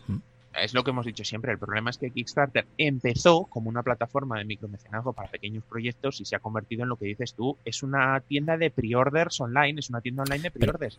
Pero, esto solo ha pasado, es que eso ya no estoy, no estoy seguro. ¿Ha pasado solo en los juegos de mesa o también ha pasado en las demás eh, cosas que puede haber por Kickstarter? Dices el videojuego, dices el libros. Es que el resto es diferente. Es que un videojuego eh, para que te saquen un Kickstarter de un videojuego, eh, Sony no se va a poner a hacer un Kickstarter, ni se va a poner... pero, Final Fantasy 7. Claro, mira. Sí, pero a ver... Eh... 3. Eso te iba a decir, el... no, el Mega Man no, bueno, fue el, sí, pero de Castlevania, ¿cómo se llama? No sé. El, el Mighty pero que, pero que no hay, no hay muchos. ¿Al año cuántos te salen? De juegos de esos. A ver, no, obviamente. No, y, no son, y no son los juegos top. Juegos top te puede sacar uno o cosas de esas. Quiero decir que al final eh, Sony tiene un montante detrás de la leche, lo que podría ser Cool en esto, pero prefieren sacarlo ellos, se hace la distribución ellos, hacen todo ellos. Sony como tal no, pero hay estudios más pequeños que también sí que te lo sacan, ¿eh?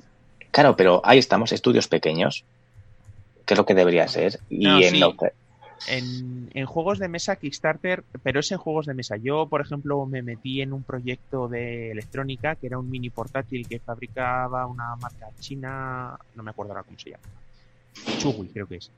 Eh, sí, es un, es un nombre chino. Eh, era una especie de copia de los. Una copia china de los. ¿Cómo se llama? Los Microsoft Surface. Muy parecido. Pero claro, es un pequeño proyecto de una empresa china que, entre comillas, ha sacado tres o cuatro tablets y poco más. Es informática de, precios bajos.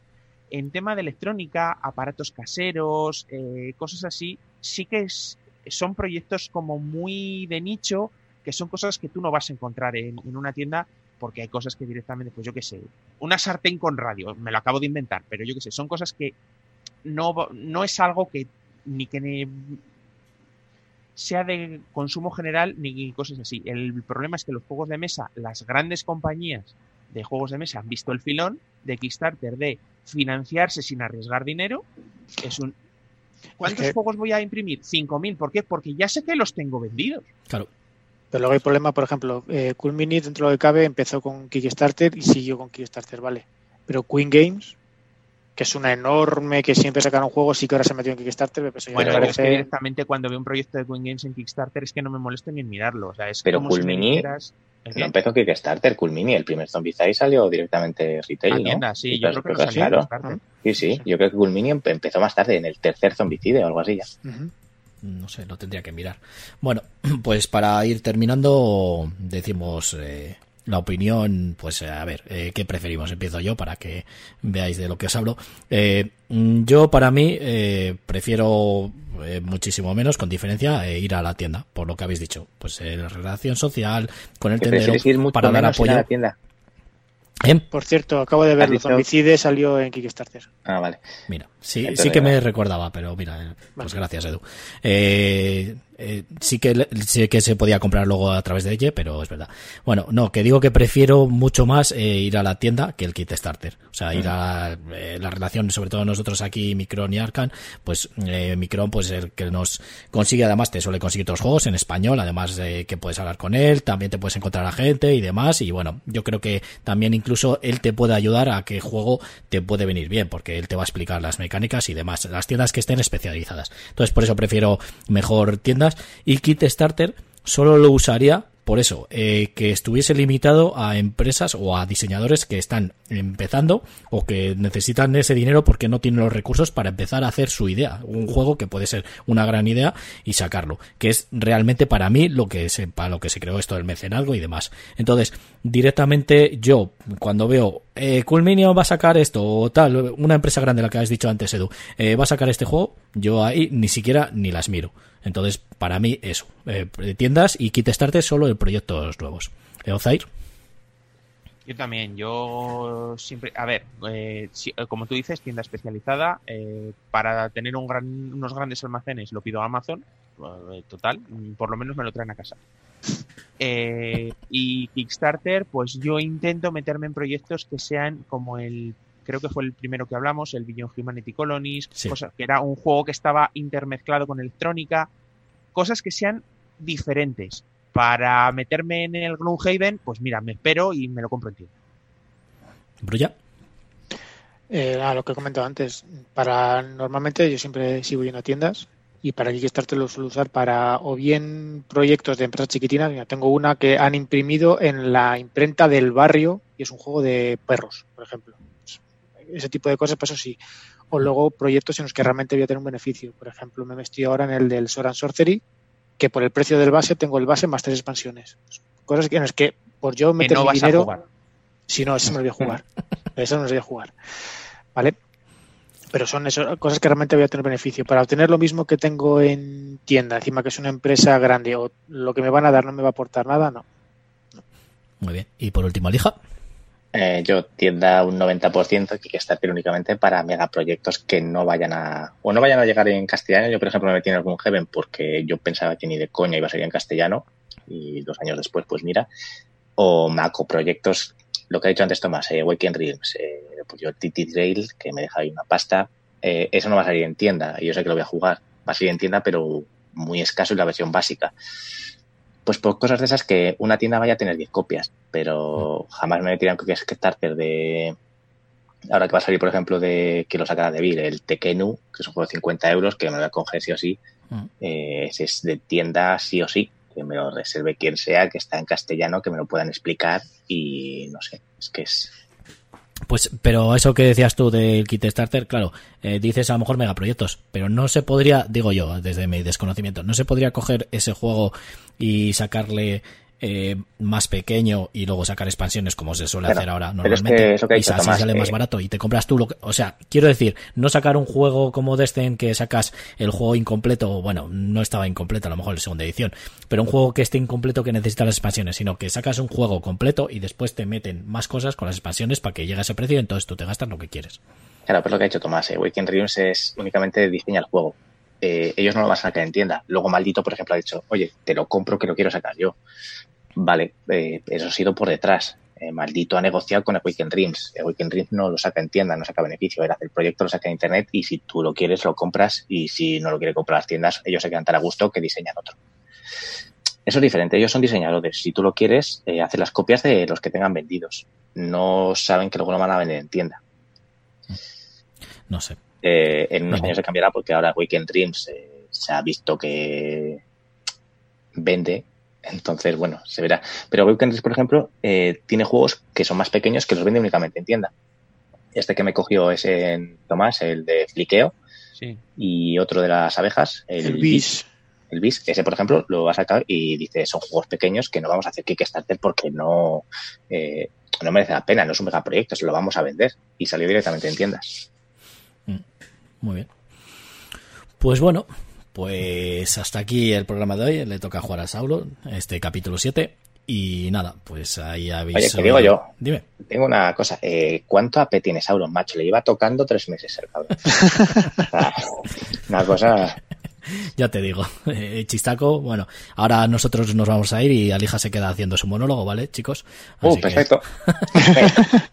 y nada, pues hasta aquí el programa de hoy. Esperemos que os haya gustado. Lo subiremos inmediatamente al podcast. eh, le pondremos un nombre ahora que decidamos todos. Y nos vemos en el próximo programa. Eh, y nada, eh, dejaremos los enlaces en la descripción del vídeo, todo eso, como siempre. Ahí Alija haciendo el muñequito de nieve. Y nada, pues escucharlo en, en podcast, ya, ya sabéis, lo subiremos a iVoox y nos vemos en el siguiente programa. Y nos vamos despidiendo. Así que bueno, Edozair, Bueno, chicos, para la semana que viene. Brulla, Hasta la próxima, más ver. Alija. Vale, me voy a ver a Aladdin que la han puesto ya en Disney.